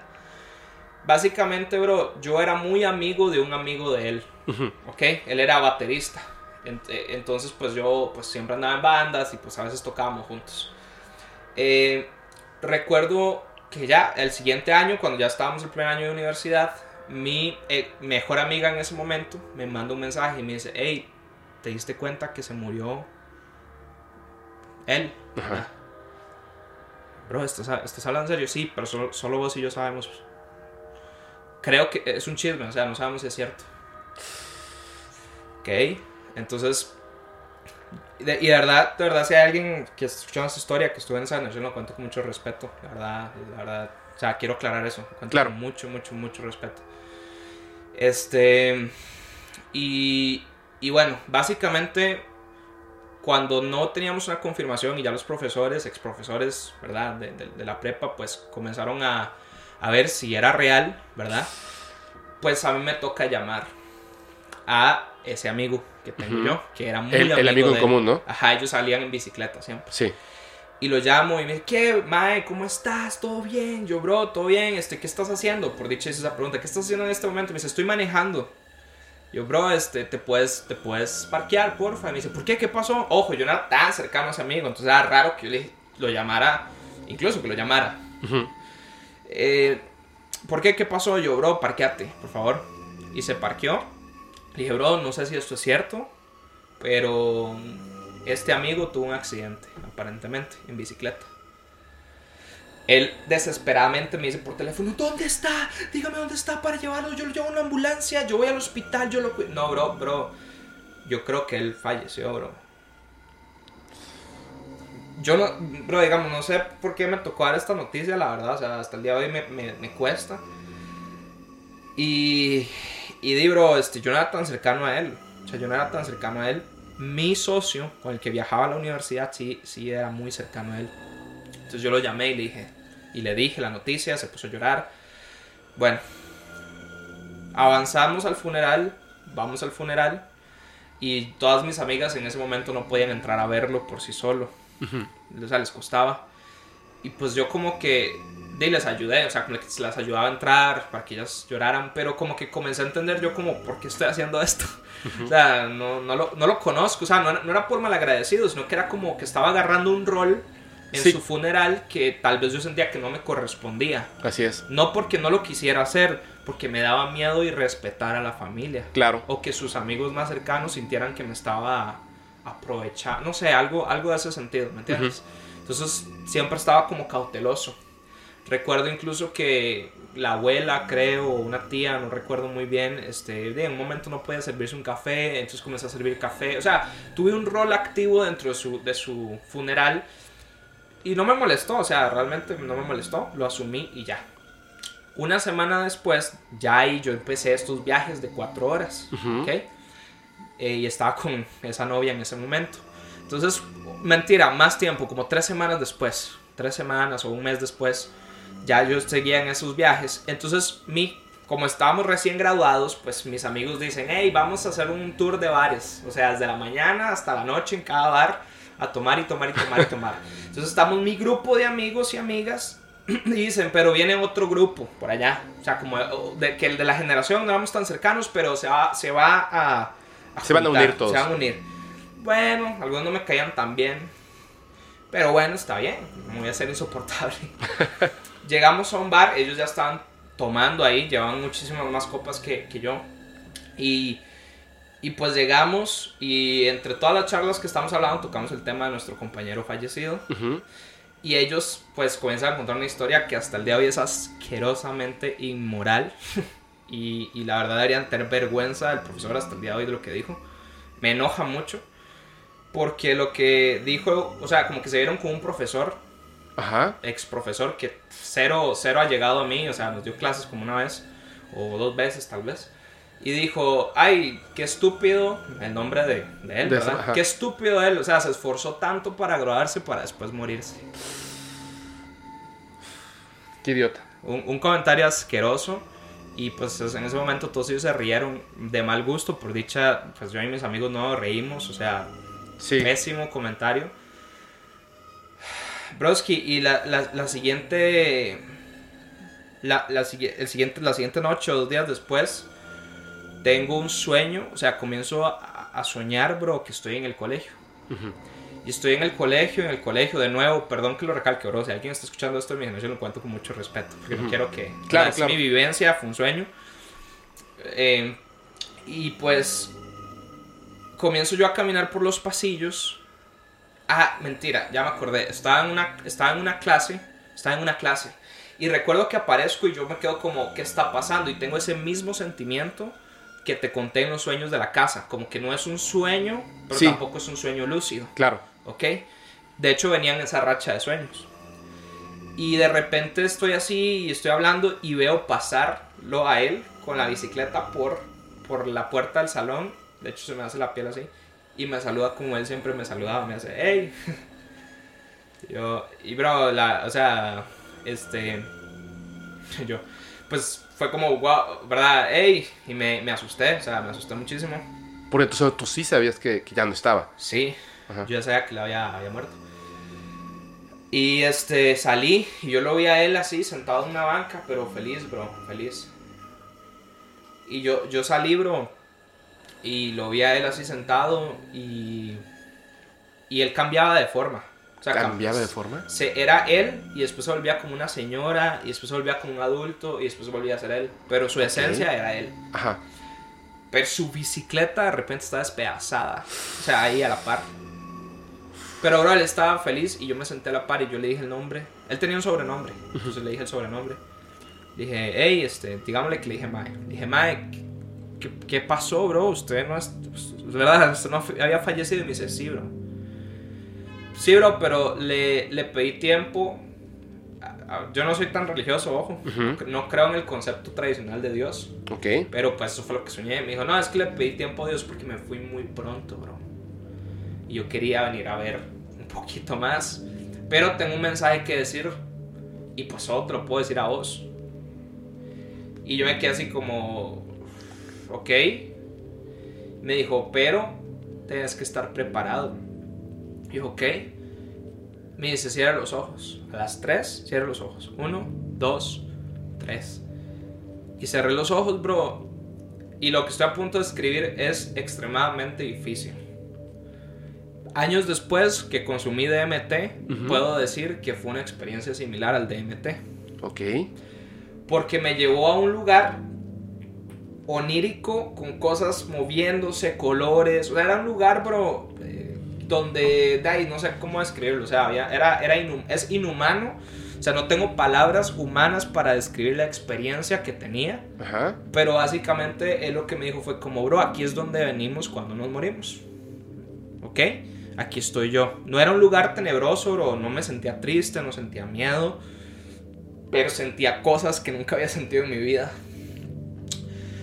Y me dijo, bro, te, te tengo que decir algo. La cosa está así. El, propósito, uno de los propósitos de la vida es pasar información. Que nuestra existencia tenga un... o sea, que nuestra existencia le sirva algo a otra persona. Que nuestros conocimientos, que nuestra información se pueda pasar. Entonces recuerdo claramente, bro, que él me explicó, no sé por qué, veo un tren y me dice, es como un vagón de tren. Como que si el- está el tren, ¿verdad? Un vagón lleno y todos los demás estuvieran vacíos. Y usted es este vagón lleno. Su responsabilidad es hacer que este vagón que muy, muy lleno lo pueda como pasar a estos atrás. vagones de atrás que están vacíos y equilibrar ese tren, el peso de ese tren. Pero yo no pude hacer eso. Así me dijo. Y entonces él me dice, recuerda este, mi idea. ¿Cuál idea? Y bro, en ese momento, dentro del sueño, por más loco que, que parezca, recuerdo un día, ahora sí, ¿te acuerdas que te dije al inicio? Ajá. Hubo una segunda vez, donde, aparte de la fiesta, donde yo estuve solo con él. Y era una vez, bro, él también era de bajos recursos. O sea, no era, no era, o sea, estaba en un colegio privado, pero le cost- le- a los papás les costaba tenerlo ahí. Ok. Entonces recuerdo que habían como recolecciones a veces de plata. Tal vez estoy, estoy, o sea, como para ayudarle a pagar ciertas cosas. Ok. Ajá. Tal vez, tal vez estoy, tal vez estoy equivocado hacia qué era el objetivo de recolectar plata, pero sí recuerdo que una vez le ayudamos a comprar algo Ujú. y él vivía en una zona, pues ahí, humildita. Pero recuerdo una vez que por X razón de la vida me lo topé, o sea, lo, lo vi. Y él iba en bicicleta, íbamos con otros amigos. Recuerda que él tenía fama de ser tontito, Ajá. que para nada lo era. Y recuerdo que estábamos hablando del futuro, entonces él iba muy triste y me decía, es que bro, yo no sé qué estudiar, no sé qué, no soy bueno en los estudios. Y yo era como, bro, tranquilo, o sea, vas a descubrirlo. Y él me dijo, es que bro, yo tengo una idea. Porque él vive ahí cerca de un basurero, creo Ajá. o pasaba siempre por un basurero. Y me dijo en ese momento, esto no es el sueño, ¿verdad? Es la vida real. Me dijo en ese momento una idea, bro, acerca de recolección de basura Ajá. y transformarlo en energía de alguna manera. Pero, bro, te juro que cuando me lo dijo fue una idea brillante, bro. Que a mi poca edad, en ese momento, yo dije, bro, si usted hace esta idea, usted se va a hacer millonario, bro. Y no solamente millonario, es, es una idea eh, ecológica. Es una, bro, siga ese sueño. Él me dijo, es que no sé. Y yo le dije, bro, siga ese sueño. Ahora, ¿por qué no digo la idea? Porque hasta el día de hoy no me acuerdo cuál era. Bien, Verde. no me acuerdo bien cuál era. O sea, pero idea. sí te lo explicó y era brillante. Sí, solo recuerdo el sentimiento que me provocó. Porque en su momento me, me- me dijo esa conversación, lo motivé y nunca más volví a pensar esto hasta que otra vez de vuelta al sueño. Me dijo, ¿recuerdas la idea que te conté del basurero? Eso, bro, es lo que tiene que hacer. Wow. Y me desperté. Ahora lo curioso es esto. Me despierto y tengo que ir a la universidad rápidamente. Voy, me despierto, me alisto, agarro el bus cuatro horas, voy a la universidad, voy a la tienda de mi tío, vendo, hago cosas, me regreso cuatro horas, estoy con mi novia, hago cosas, voy a la radio. Entonces uno de mis clientes de radio era un casino. Ajá. Pasan seis días. Voy al casino con mis amigos, entro al casino y el casino está pintado de amarillo, pollito, brillante. Y me quedo así como, ¿qué es esta mierda? y digo, verga, estoy soñando todavía. Estoy soñando y han pasado seis días, bro. Te juro que yo viví seis días de mi vida. ¿Estabas soñando todavía? Sí. Cuando me desperté desde que él me dijo eso y viví todo eso, las cuatro horas contadas, así seguía soñando. No manches. Y entonces yo digo, estoy en un sueño y puff, me levanto y como el Inception, como la película Inception, me Sí. levanto en la clase, como al inicio del sueño. Y cuando me levanto de nuevo, yo en ese momento estaba durmiendo con mi ex. Me levanto y, bro, estoy sudado, pero empapado, bro, empapado. Y yo siempre tengo una pizarra, sé si la viste. Es esa misma pizarra, de hecho. Y me levanté, bro, a escribir el sueño, por eso me lo sé también. Me, me escribía, levanté el sueño y ella me decía, ¿qué está pasando? ¿Qué está pasando? Y yo, y yo no hacía el nombre pero, de mi ex, pero yo, espérese, espérese, espérese. Y escribí todo, bro, y pues es un, se lo conté solamente, pues se lo conté a la gente más cercana. Ajá. Pero, discúlpame, la parte más importante es que antes, antes de volver a vivir toda esa vida, muy importante, él me dijo, hey, por cierto, Pablo, una cosa más aparte de la idea de la basura. Dígale por favor a, a nuestros compañeros, bro, que no se burlen de mi muerte. A mí la verdad me dolió mucho, bro, y yo los quería un chingo. Un montón. Wow. Perdón que diga un chingo, los quería un pichazo. Wow. Entonces, bro, cuando me levanté, me levanté bravo, bro, y dije, qué asquerosidad de profesor decir qué estúpido esta... O sea, ni siquiera lo quiero repetir. Y eso fue una de las cosas que pasó de sueños más raros que he tenido, bro, y hasta el día de hoy siempre lo recuerdo, hasta me cuesta contarlo. Y no recuerdo la idea, bro. O sea, yo espero que algún día brote de mi cerebro. Y esa ya es la tercera y ya falta la última. Y ya. ¿Cómo, cómo, cómo, cómo, cómo? Ya es la tercera historia y solo faltaría la última y ya. ¿Hay una historia más? De la de la que siempre nos asustan y listo. Ah, cuéntala. Y listo. En, en- en algún otro momento, yo diría, no, mira, vamos a dejarlo para una segunda parte. Pero estoy en Costa Pero Rica. estamos en Costa Hasta en Rica. octubre, güey. Sí, de hecho, de hecho, te- tengo, tengo una idea, pero ahorita te digo. A ver, vas. Ok, ya, esta es la última. Este. Bueno, a ver, la historia. La que da La que da miedo. como cosa. Ok. Sí. De nuevo, igual. Fue en este periodo donde tenía todos estos sueños. ¿En la universidad? En la universidad. Ujú. Ese mismo año donde descubro la empresa, donde me leen las cartas, donde tengo este sueño con mi amigo muerto. Sí. fallecido.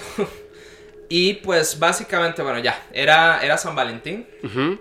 Este, y se estaba estrenando 50 sombras de Grey, lo recuerdo perfecto. Ok. La prueba verdad es que Guilty Pleasure, me leí los libros y me gustaron y me y me gustaron. Pero pues la película está bien mala, pero bueno, en fin. Este, la cosa es de que yo compro las entradas y... yo compro las Por eso entradas. tienes eh, los pósters ahí, ¿no? Claro, en exacto, de. Christian Grey. no, no. No, ¿qué pasó? Este. No, pues la cosa es que se está estrenando esa peli, pues era la sensación del momento y mi novia en ese momento ya vivía en la ciudad y yo todavía en el pueblo. Entonces me dice, hey, este, ¿por qué no vamos a ver la peli? O sea, en el estreno. Entonces yo compro las entradas con tarjeta desde lo largo, pero no me fijo que la compro en una plaza, en un mall. ¿Cómo que desde lo largo? O sea, perdón, desde mi pueblo. O sea, Ah, no- voy y las compro físicamente, sino por internet. Claro. Entonces, este, pero no me doy cuenta que las compré en una plaza, en, una, en un mall Que no era... muy largo de, de San José. ¿Cómo que muy largo? O sea, largo, o sea, en distancia. perdón. Ok, claro. Largo en distancia. Ajá. Para un 14 de febrero en la ciudad, lleno de tráfico, presas y todo, eh, pues estaba largo, estaba muy, muy largo. O sea, realmente íbamos a hablar como dos horas llegando. Entonces, en ese momento, mi tío, de vuelta, me dice: De ahí, Pablo, yo tengo una casa que acabo de alquilar. Es cerca de la casa de su tía, donde vive su mamá. Mi mamá ya vivía con, con una tía. Si quieren, les puedo prestar la casa. Yo les doy las llaves. Solo hay un problema, no hay luz. Ok. Entonces yo le digo a mi novia, bueno, ¿qué quiere hacer? ¿Verdad? Vamos a ver 50 sombras de Grey o vamos a ir a recrearlo. Me dice, vamos a ir a recrearlo. Yo, perfecto. Sí, así yo. Ah, yo, perfecto. Bueno.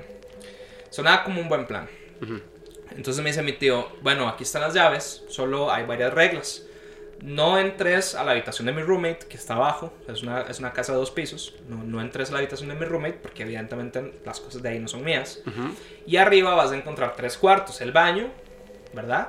Mi, mi cuarto principal y un cuarto a la derecha. No entres, así típica historia de terror, no entres al cuarto a la derecha. Ok. Solo usar el cuarto a la izquierda, el mío. Ok, perfecto.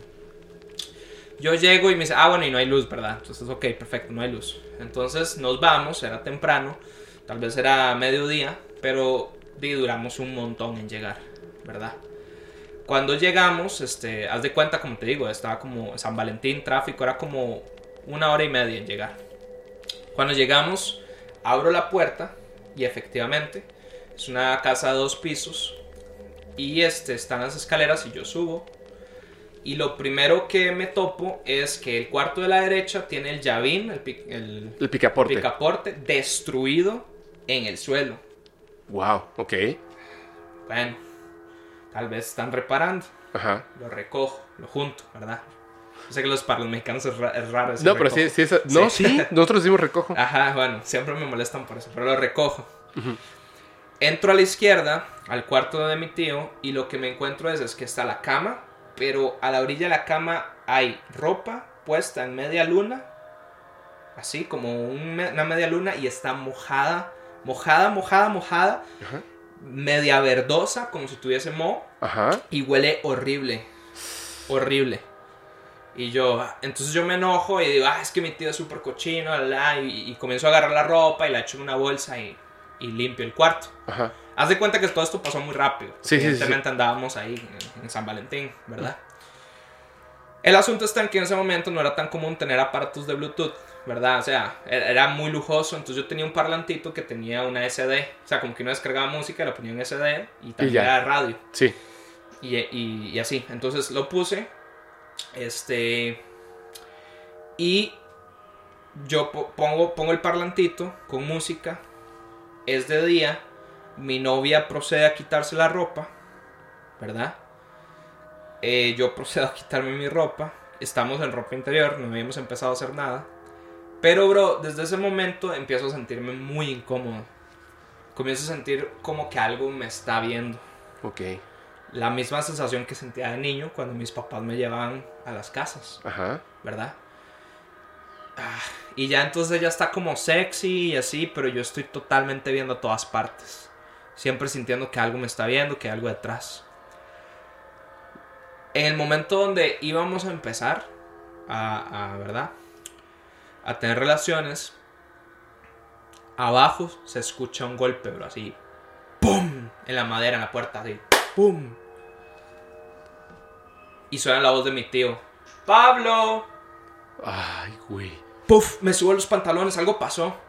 ¿Algo pasó? Claro. O sea, lo primero que pienso es, a mi mamá le pasó algo. O sea, ¿por qué mi tío Sí, se porque él vino? sabe. 14 de febrero en una tienda es un día donde se vende un montón. Claro. Ningún comerciante va a dejar su tienda un 14 de febrero para irse a una casa. Yo sabía eso, entonces yo dije, algo pasó. Y entonces, claro, y tampoco quería que me descubrieran. Sí. entonces me subí las- las- los pantalones y bajé a toda velocidad, bro. Y vi, vi la puerta, no había nada. Vi la puerta, no había nada, no había nadie. No hay nadie en la parte de abajo. En la o parte sea, de ustedes abajo. estaban, estaban ustedes dos totalmente solos. Sí. Ok. Mi novia en ese momento baja corriendo y me dice, ¿qué pasó? ¿Qué pasó? ¿Qué pasó? ¿No escuchaste? Le digo yo. Me dice, no. Mi tío acaba de tocar la puerta, pero, bro, un golpe así, ¡bum! Así, muy fuerte. Me dice, no, Pablo, no había nada. No escuché nada. Ok. Ok. Entonces subo yo de nuevo las escaleras y me dice, no, vamos a terminar allá, o sea, ya, tranqui. Otra vez al cuarto y otra vez, bro. Yo sentía muy feo, o sea, sentía una vibra muy pesada. La pura verdad, bro, es de que sí consumamos el acto, pero Ajá. yo en todo el momento me sentía mal, o sea, me sentía muy mal. Sé que esto es como un poco gracioso, pero no había entrado al baño. O sea, no había entrado al baño en ningún momento. Entonces, cuando yo termino, me remuevo pues el condón, básicamente. Y abro el baño, bro. Y lo que pasa cuando abro el baño es que sale vapor, como si alguien se hubiera bañado Con agua súper caliente. con ¿no? agua súper caliente, pero no había nadie. Y me pega así la cara, así. Y entro yo al baño, bro, y ahí la vibra fue como intensa, pero muy, muy, muy intensa, bro. Y sé que, de nuevo, sé que esto puede sonar tonto, pero mi cuerpo, mi mente, todo me decía, bro, no bote ese condón en el baño. No lo bote, bro, no deje un rastro suyo en ese lugar.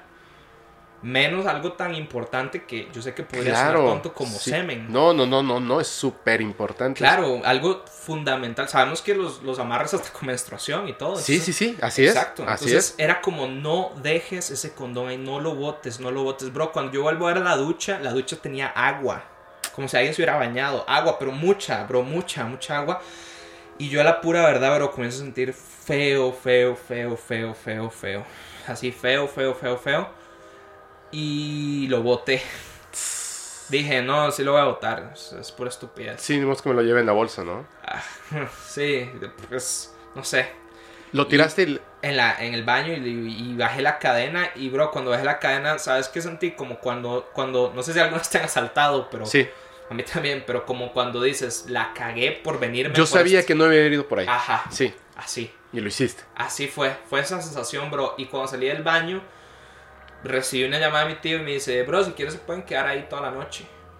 Solo que prendan velas. Porque no había luz. No había luz. Y ya se estaba poniendo tarde. Cinco, seis y media estaba anocheciendo. Y evidentemente entre más anochecía, la casa menos luz tenía. Y mi ex en ese momento me dice, ay, quedémonos, qué romántico. y yo dije, no, vámonos, vámonos. La casa donde nos estábamos quedando realmente estaba a 100 o 200 metros, que era la casa de mi tía, donde vivía mi mamá. Vámonos, por favor, vámonos. Pero, bro, yo implor- imploré así, bro, vámonos, por favor. va- No, quedemos, vámonos, vámonos, vámonos, vámonos, vámonos. O sea, y entre más, o sea, yo salí corriendo porque entre más oscura se ponía, yo sentía peor. O sea, yo sentía una vibra fea. Me fui y llegamos a la casa de mi tía y pues se nos olvidó el tema por un rato. Ya, llegó mi mamá muy cansada por 14 de febrero vender. Mi tío pues le, le informé que no iba a dormir ahí. Entonces, ah, perfecto, entonces yo voy. Lo que no me había dicho es que él llevaba noches sin dormir en esa casa y dormía en la casa de mi tía. Yo no lo sabía, Ajá. a pesar de vivir a 200, 300 metros. Ok. Llega la medianoche, estamos viendo una película eh, juntos en la sala. ¿Qué- eh, ¿Quiénes? Eh, mi novia, yo, mi mamá y Ah, mi tía. Ya, o sea, Sí. se nos olvida el tema. Y de repente escucho el timbre, escuchamos el timbre así, tin, tin, tin, tin, ¿verdad? Este. Y es mi tío. Ábranme, por favor, ábranme, ábranme, ábranme. Eh, le abrimos, ¿qué pasó? Y venía blanco, bro, blanco. Se sentó en el sillón y dice, por favor, agua. Bueno, ya le dimos agua. Me dice, tengo que contarles algo.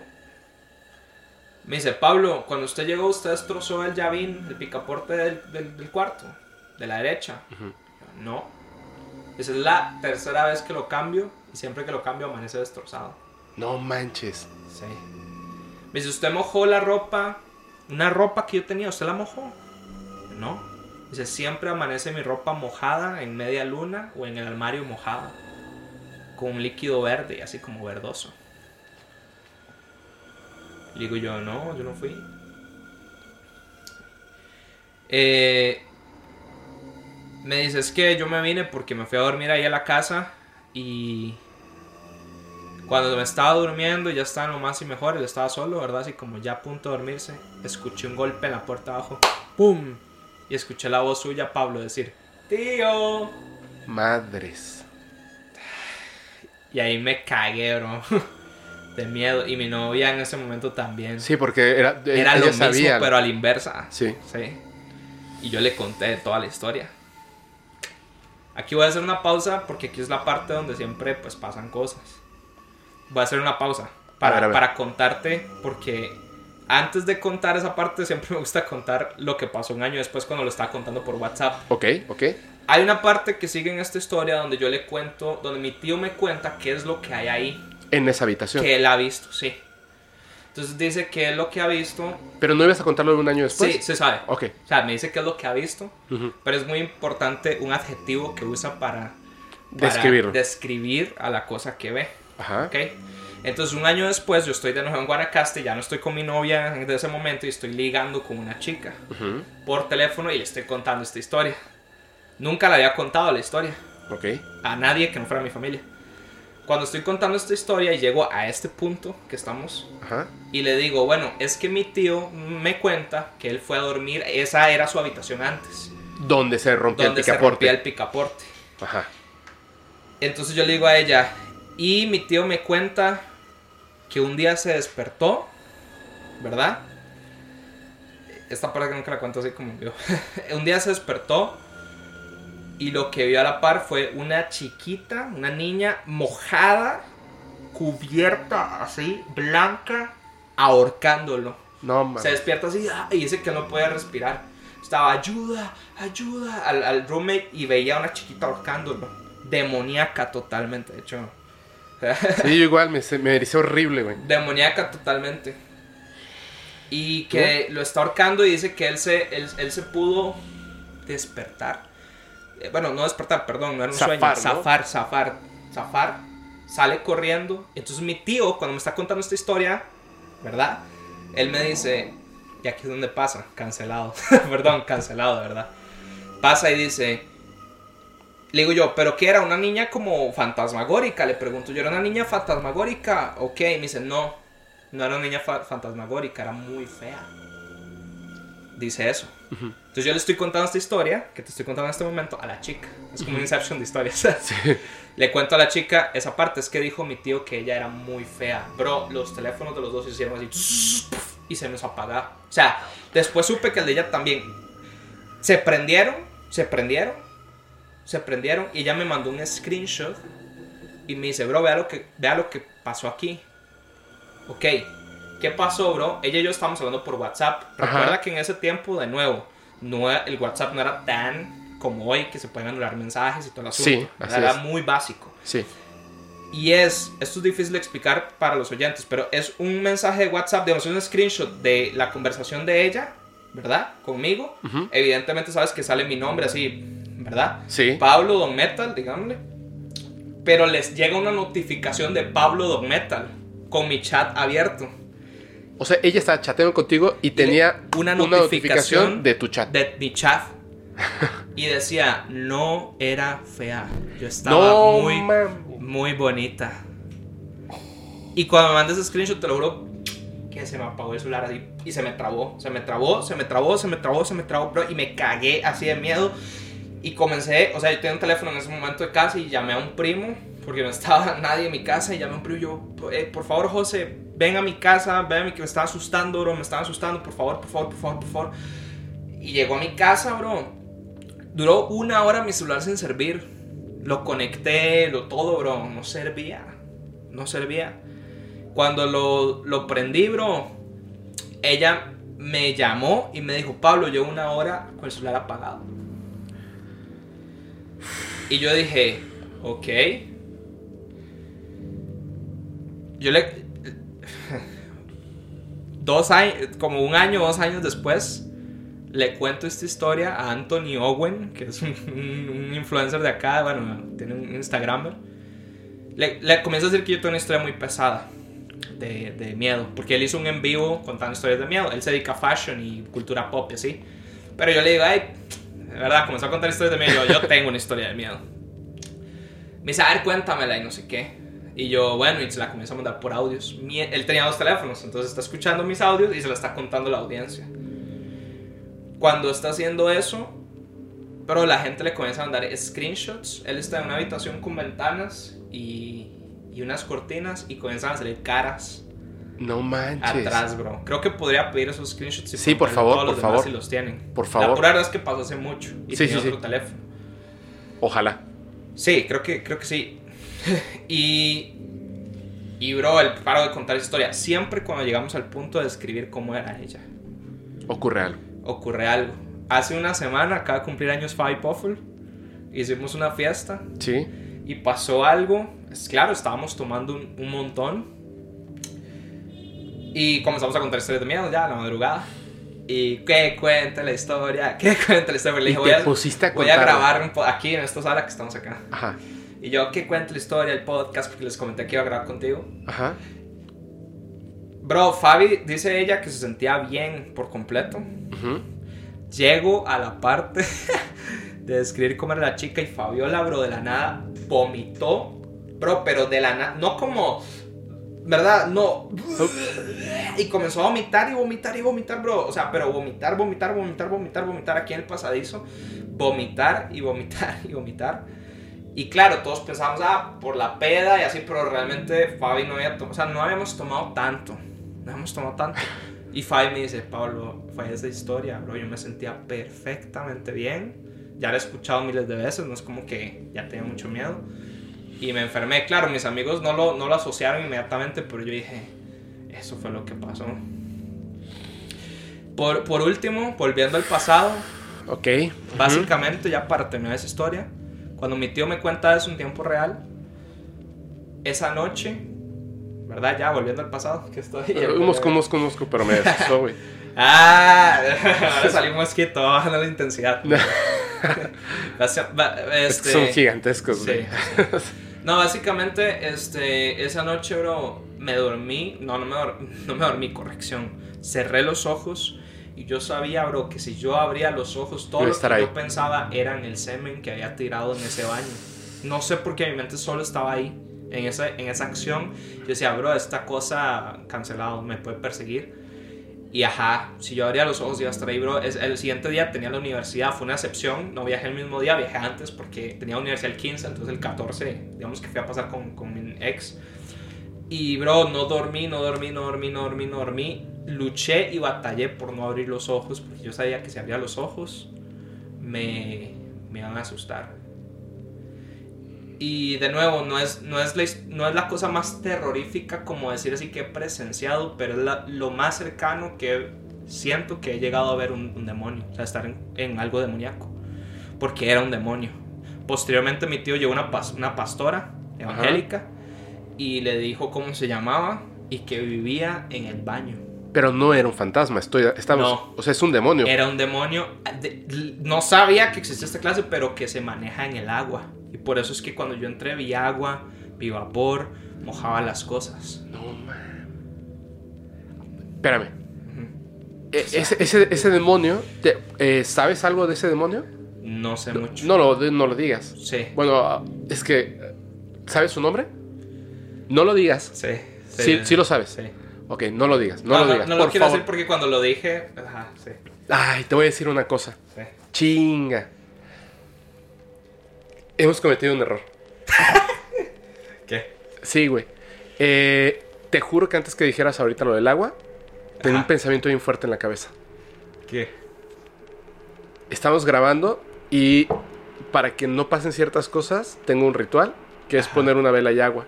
Y estaba pensando, Yo siempre quemo incienso y ya lo hice. ok, estaba pensando que necesitábamos el agua porque este... Porque es como un, como un canalizador de, de las energías y se quedan ahí, se supone, no sé, supone, Sí, se supone, sí. no lo sé, no lo sé, no lo sé, pero me ha funcionado y este... No sé qué hubiera pasado si lo hubiéramos dejado. La cuestión Claro. es la siguiente. Es que he, he estado intranquilo en estos últimos días y esto que contaste la verdad es que me llegó muy fuerte porque no sé quién me habrá dicho dónde me habrá, o dónde me habrá enterado que los demonios, o sea, desde que dijiste que, que tu tío, que yo pensé que sí era tu tío en la historia, que te había dicho Pablo, Ajá. yo No. te juro que pensé que era tu tío, que algo había pasado y que por eso había ido y que te- Ajá. eh, se iban a ir del lugar. Pero cuando dijiste que bajaron y no había nada y luego tu tío Ajá. te escuchó a ti, Era como un mimi, como que mm, hay una categoría de demonios que arremeda tu voz. sí, o sea, eh, se hace pasar por otra persona por varias razones. Eh, la cuestión está que... ¡Guau! A ver, no me quiero sugestionar. Sí, que no sugestionamos, no va a pasar nada, no va a pasar nada. Cancelado. Cancelado. Ay, eso es lo que te decir. Cancelado. Cancelado. Por favor, vamos a hacer esto. Eh, voy a dejar en Spotify una encuesta. Y eh, si lo estás viendo en YouTube o en alguna otra plataforma, por favor, dejen los comentarios si de casualidad pasó algo. Claro. Y este. Y no se preocupen, no pasa nada. Solamente hay que cancelarlo. Tengo miedo de ver mi celular, güey. Este. Sí, es que sí me dio mucho miedo. Dos, Sí, o, sí tre- te- dos o tres veces eh, me han, me han contado historias que me han dado mucho miedo, pero creo que esta fue la que más miedo me dio. Eh, Sí te dio miedo. sí, güey, mucho. Sí me dio mucho miedo. O sea, estoy, estoy en este momento nervioso. Este. Vas a contar otra cosa. No, ya esos Ah. son tep- top cuatro historias más fuertes. Esa última, eh, de nuevo, creo que he visto fantasmas para resumir. Así, si tuviera que hacer una síntesis de lo que te conté hoy, creo que he visto fantasmas, he tenido premoniciones, realmente he visto brujería, pero ese día sentí un demonio. Y, y- y se siente muy, muy diferente. A todo lo demás. Y la gente que trabaja con demonios no sé cómo lo hace, porque es algo que es inexplicablemente terrorífico. De hecho, eh, fíjate que, que la otra grabación que hice aquí en, en Costa Rica, tú tampoco lo has visto porque eso Claro. fue hace unos días, no se ha editado ni siquiera, tiene que ver con demonios. Me parece extraño que, que- por eso, ya ves lo que te decía, el, las premoniciones, los sueños, ahora me queda como que un poco más claro que todo este tipo de cosas tiene que ver justamente con las personas que por alguna razón u otra la vida los ha llevado, incluso antes de que nacieran, Claro. por un camino específico. Uno tiene que tener mucho cuidado. Por eso cuando la gente dice que es un don, que dice, eh, mi mamá tiene ese don y yo también, eh, la palabra don suena como algo que es como una bendición. Exacto. Como algo, algo buenísimo que todo el mundo Sí. quiere tener y que tú, por alguna razón, eres un señalado como Sí, algo súper bueno, el elegido y lo tienes, elegido o elegida, ¿no? Y siempre, yo siempre pienso que no es un don.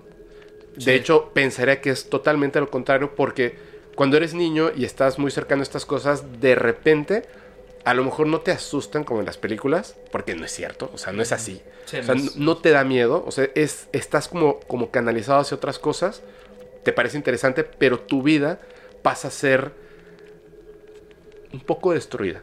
Y que pasa en Sí, muchos casos al respecto. Pero ya más adulto, que tienes contacto con estas cosas, justamente creo que, por ejemplo, los demonios y, y otras entidades de este tipo son las cosas que sí me dan miedo, que son las más terroríficas y que no podríamos decir que es un don el tener contacto con esto. Me parece difícil pensar que hay personas, no difícil, o sea, porque es así, pero qué complejo debe de ser las personas que se dedican a trabajar brujería por medio de invocación a estos seres. Sí, no. Qué pinche miedo, güey. Miedo extremo. Extremo. Re- los respeto. Los respeto en el sentido de que no. No me metería con ellos. O No, los definitivamente en el no. sentido de que no, no los enojaría. Son Pero- personas con las que no me metería. Qué mal estuvo eso de que tiraras ahí el condón, ¿eh? Sí. No lo hubieras hecho. Ah, eh, creo, que, creo que si algo yo por lo menos aprendí de, de este, de este capítulo y de platicar contigo es, es que justamente uno tiene que estar atento porque los sueños, no siempre por supuesto, o sea, a lo mejor el 99.9% de las veces simplemente es este proceso que tiene tu cerebro para Claro. hacer como que la limpia y comenzar de nuevo y está influenciado por las cosas que ocurren a tu alrededor, pero ciertamente hay algunas ocasiones en que es como una pequeña ventana que te permite visualizar ese otro mundo que es tan extraño donde conviven seres, por así decirlo, y espíritus y más, y podemos llegar a tocar esas cosas que nos pueden permitir hacer premoniciones y otras cosas. Dilo. De hecho que este un detalle que rápido en Coyoacán quise, quise leerme las cartas. No voy a contar la historia toda, pero básicamente me lo leí con una bruja muy buena. Y ahora que estábamos hablando de los sueños, ¿te acuerdas que me salió una mujer? Sí. En Coyoacán me volvió a salir la misma carta. En la carta. Dos veces en dos tiradas diferentes y la bruja me dijo, nunca había visto esto en mi vida. Y sigue, y fue algo que soñé, es algo que está ahí y a veces ignoramos nuestros presentimientos, como yo lo hice. Más importantes. Y cero, o sea, si uno siente que eso no es un sueño normal, hay que Exactamente. confiar a veces. Es- No todos los sueños, vuelvo a repetir, no todos los sueños. Uno sabe cuáles sí, Y cuáles, cuáles no. Exacto. Así como cuando tienes un presentimiento, sigue tu intuición, por Exacto. supuesto, sigue tu intuición. Wow, espero que no, que no pase nada, así eh, cancelo, cancelo, cancelo todo. Cancelado. cancelo cualquier maldición, como me ponen mucho en TikTok. Y bueno, vamos a, a cortar para que... Gracias por invitarme, bro. Ya vamos a No, hombre, aquí, ¿no? muchísimas gracias. Sí, Gracias sí, por invitarme y pues espero estar en otro capítulo en el futuro. sí, cuando vas a ir a México, ¿no? Sí. Sí, te- yo te veo allá en México en breve y creo que voy a venir a pasar unas vacaciones por acá. No lo sé todavía, no lo sé todavía, pero este, pero seguramente nos vamos a seguir viendo y platicando muchísimo. Gracias, Pep. Y te vuelvo a invitar, por favor, ¿nos puedes repetir tus redes sociales? Sí, este. En, eh, en TikTok, como yo soy Don Metal. En- y en Instagram es Don Metal Oficial. O Oni Metal Oficial, que es mi cuenta de fotografía. Perfecto. ok. Ok, muy bien. Oye, pues te agradezco muchísimo, Don Metal. Eh, nos vemos en México En México. y espero que pasen una excelente noche. Me despido, ya saben. Ay, perdón. Ahí está, ¿me escuchan? Sí, ahí está. ahí está. Perdón. Les recuerdo que si quieren mandar una historia, una evidencia o una experiencia terrorífica, por favor háganlo al correo paranormal.fepo.mx. La página de internet es paranormal.fepo.mx. Yo soy su amigo Fepo y les recuerdo, que los capítulos del podcast paranormal se disfrutan mucho mejor si los escuchas mientras conduces en una oscura y terrorífica carretera y no tienes a nadie a quien abrazar. Chao.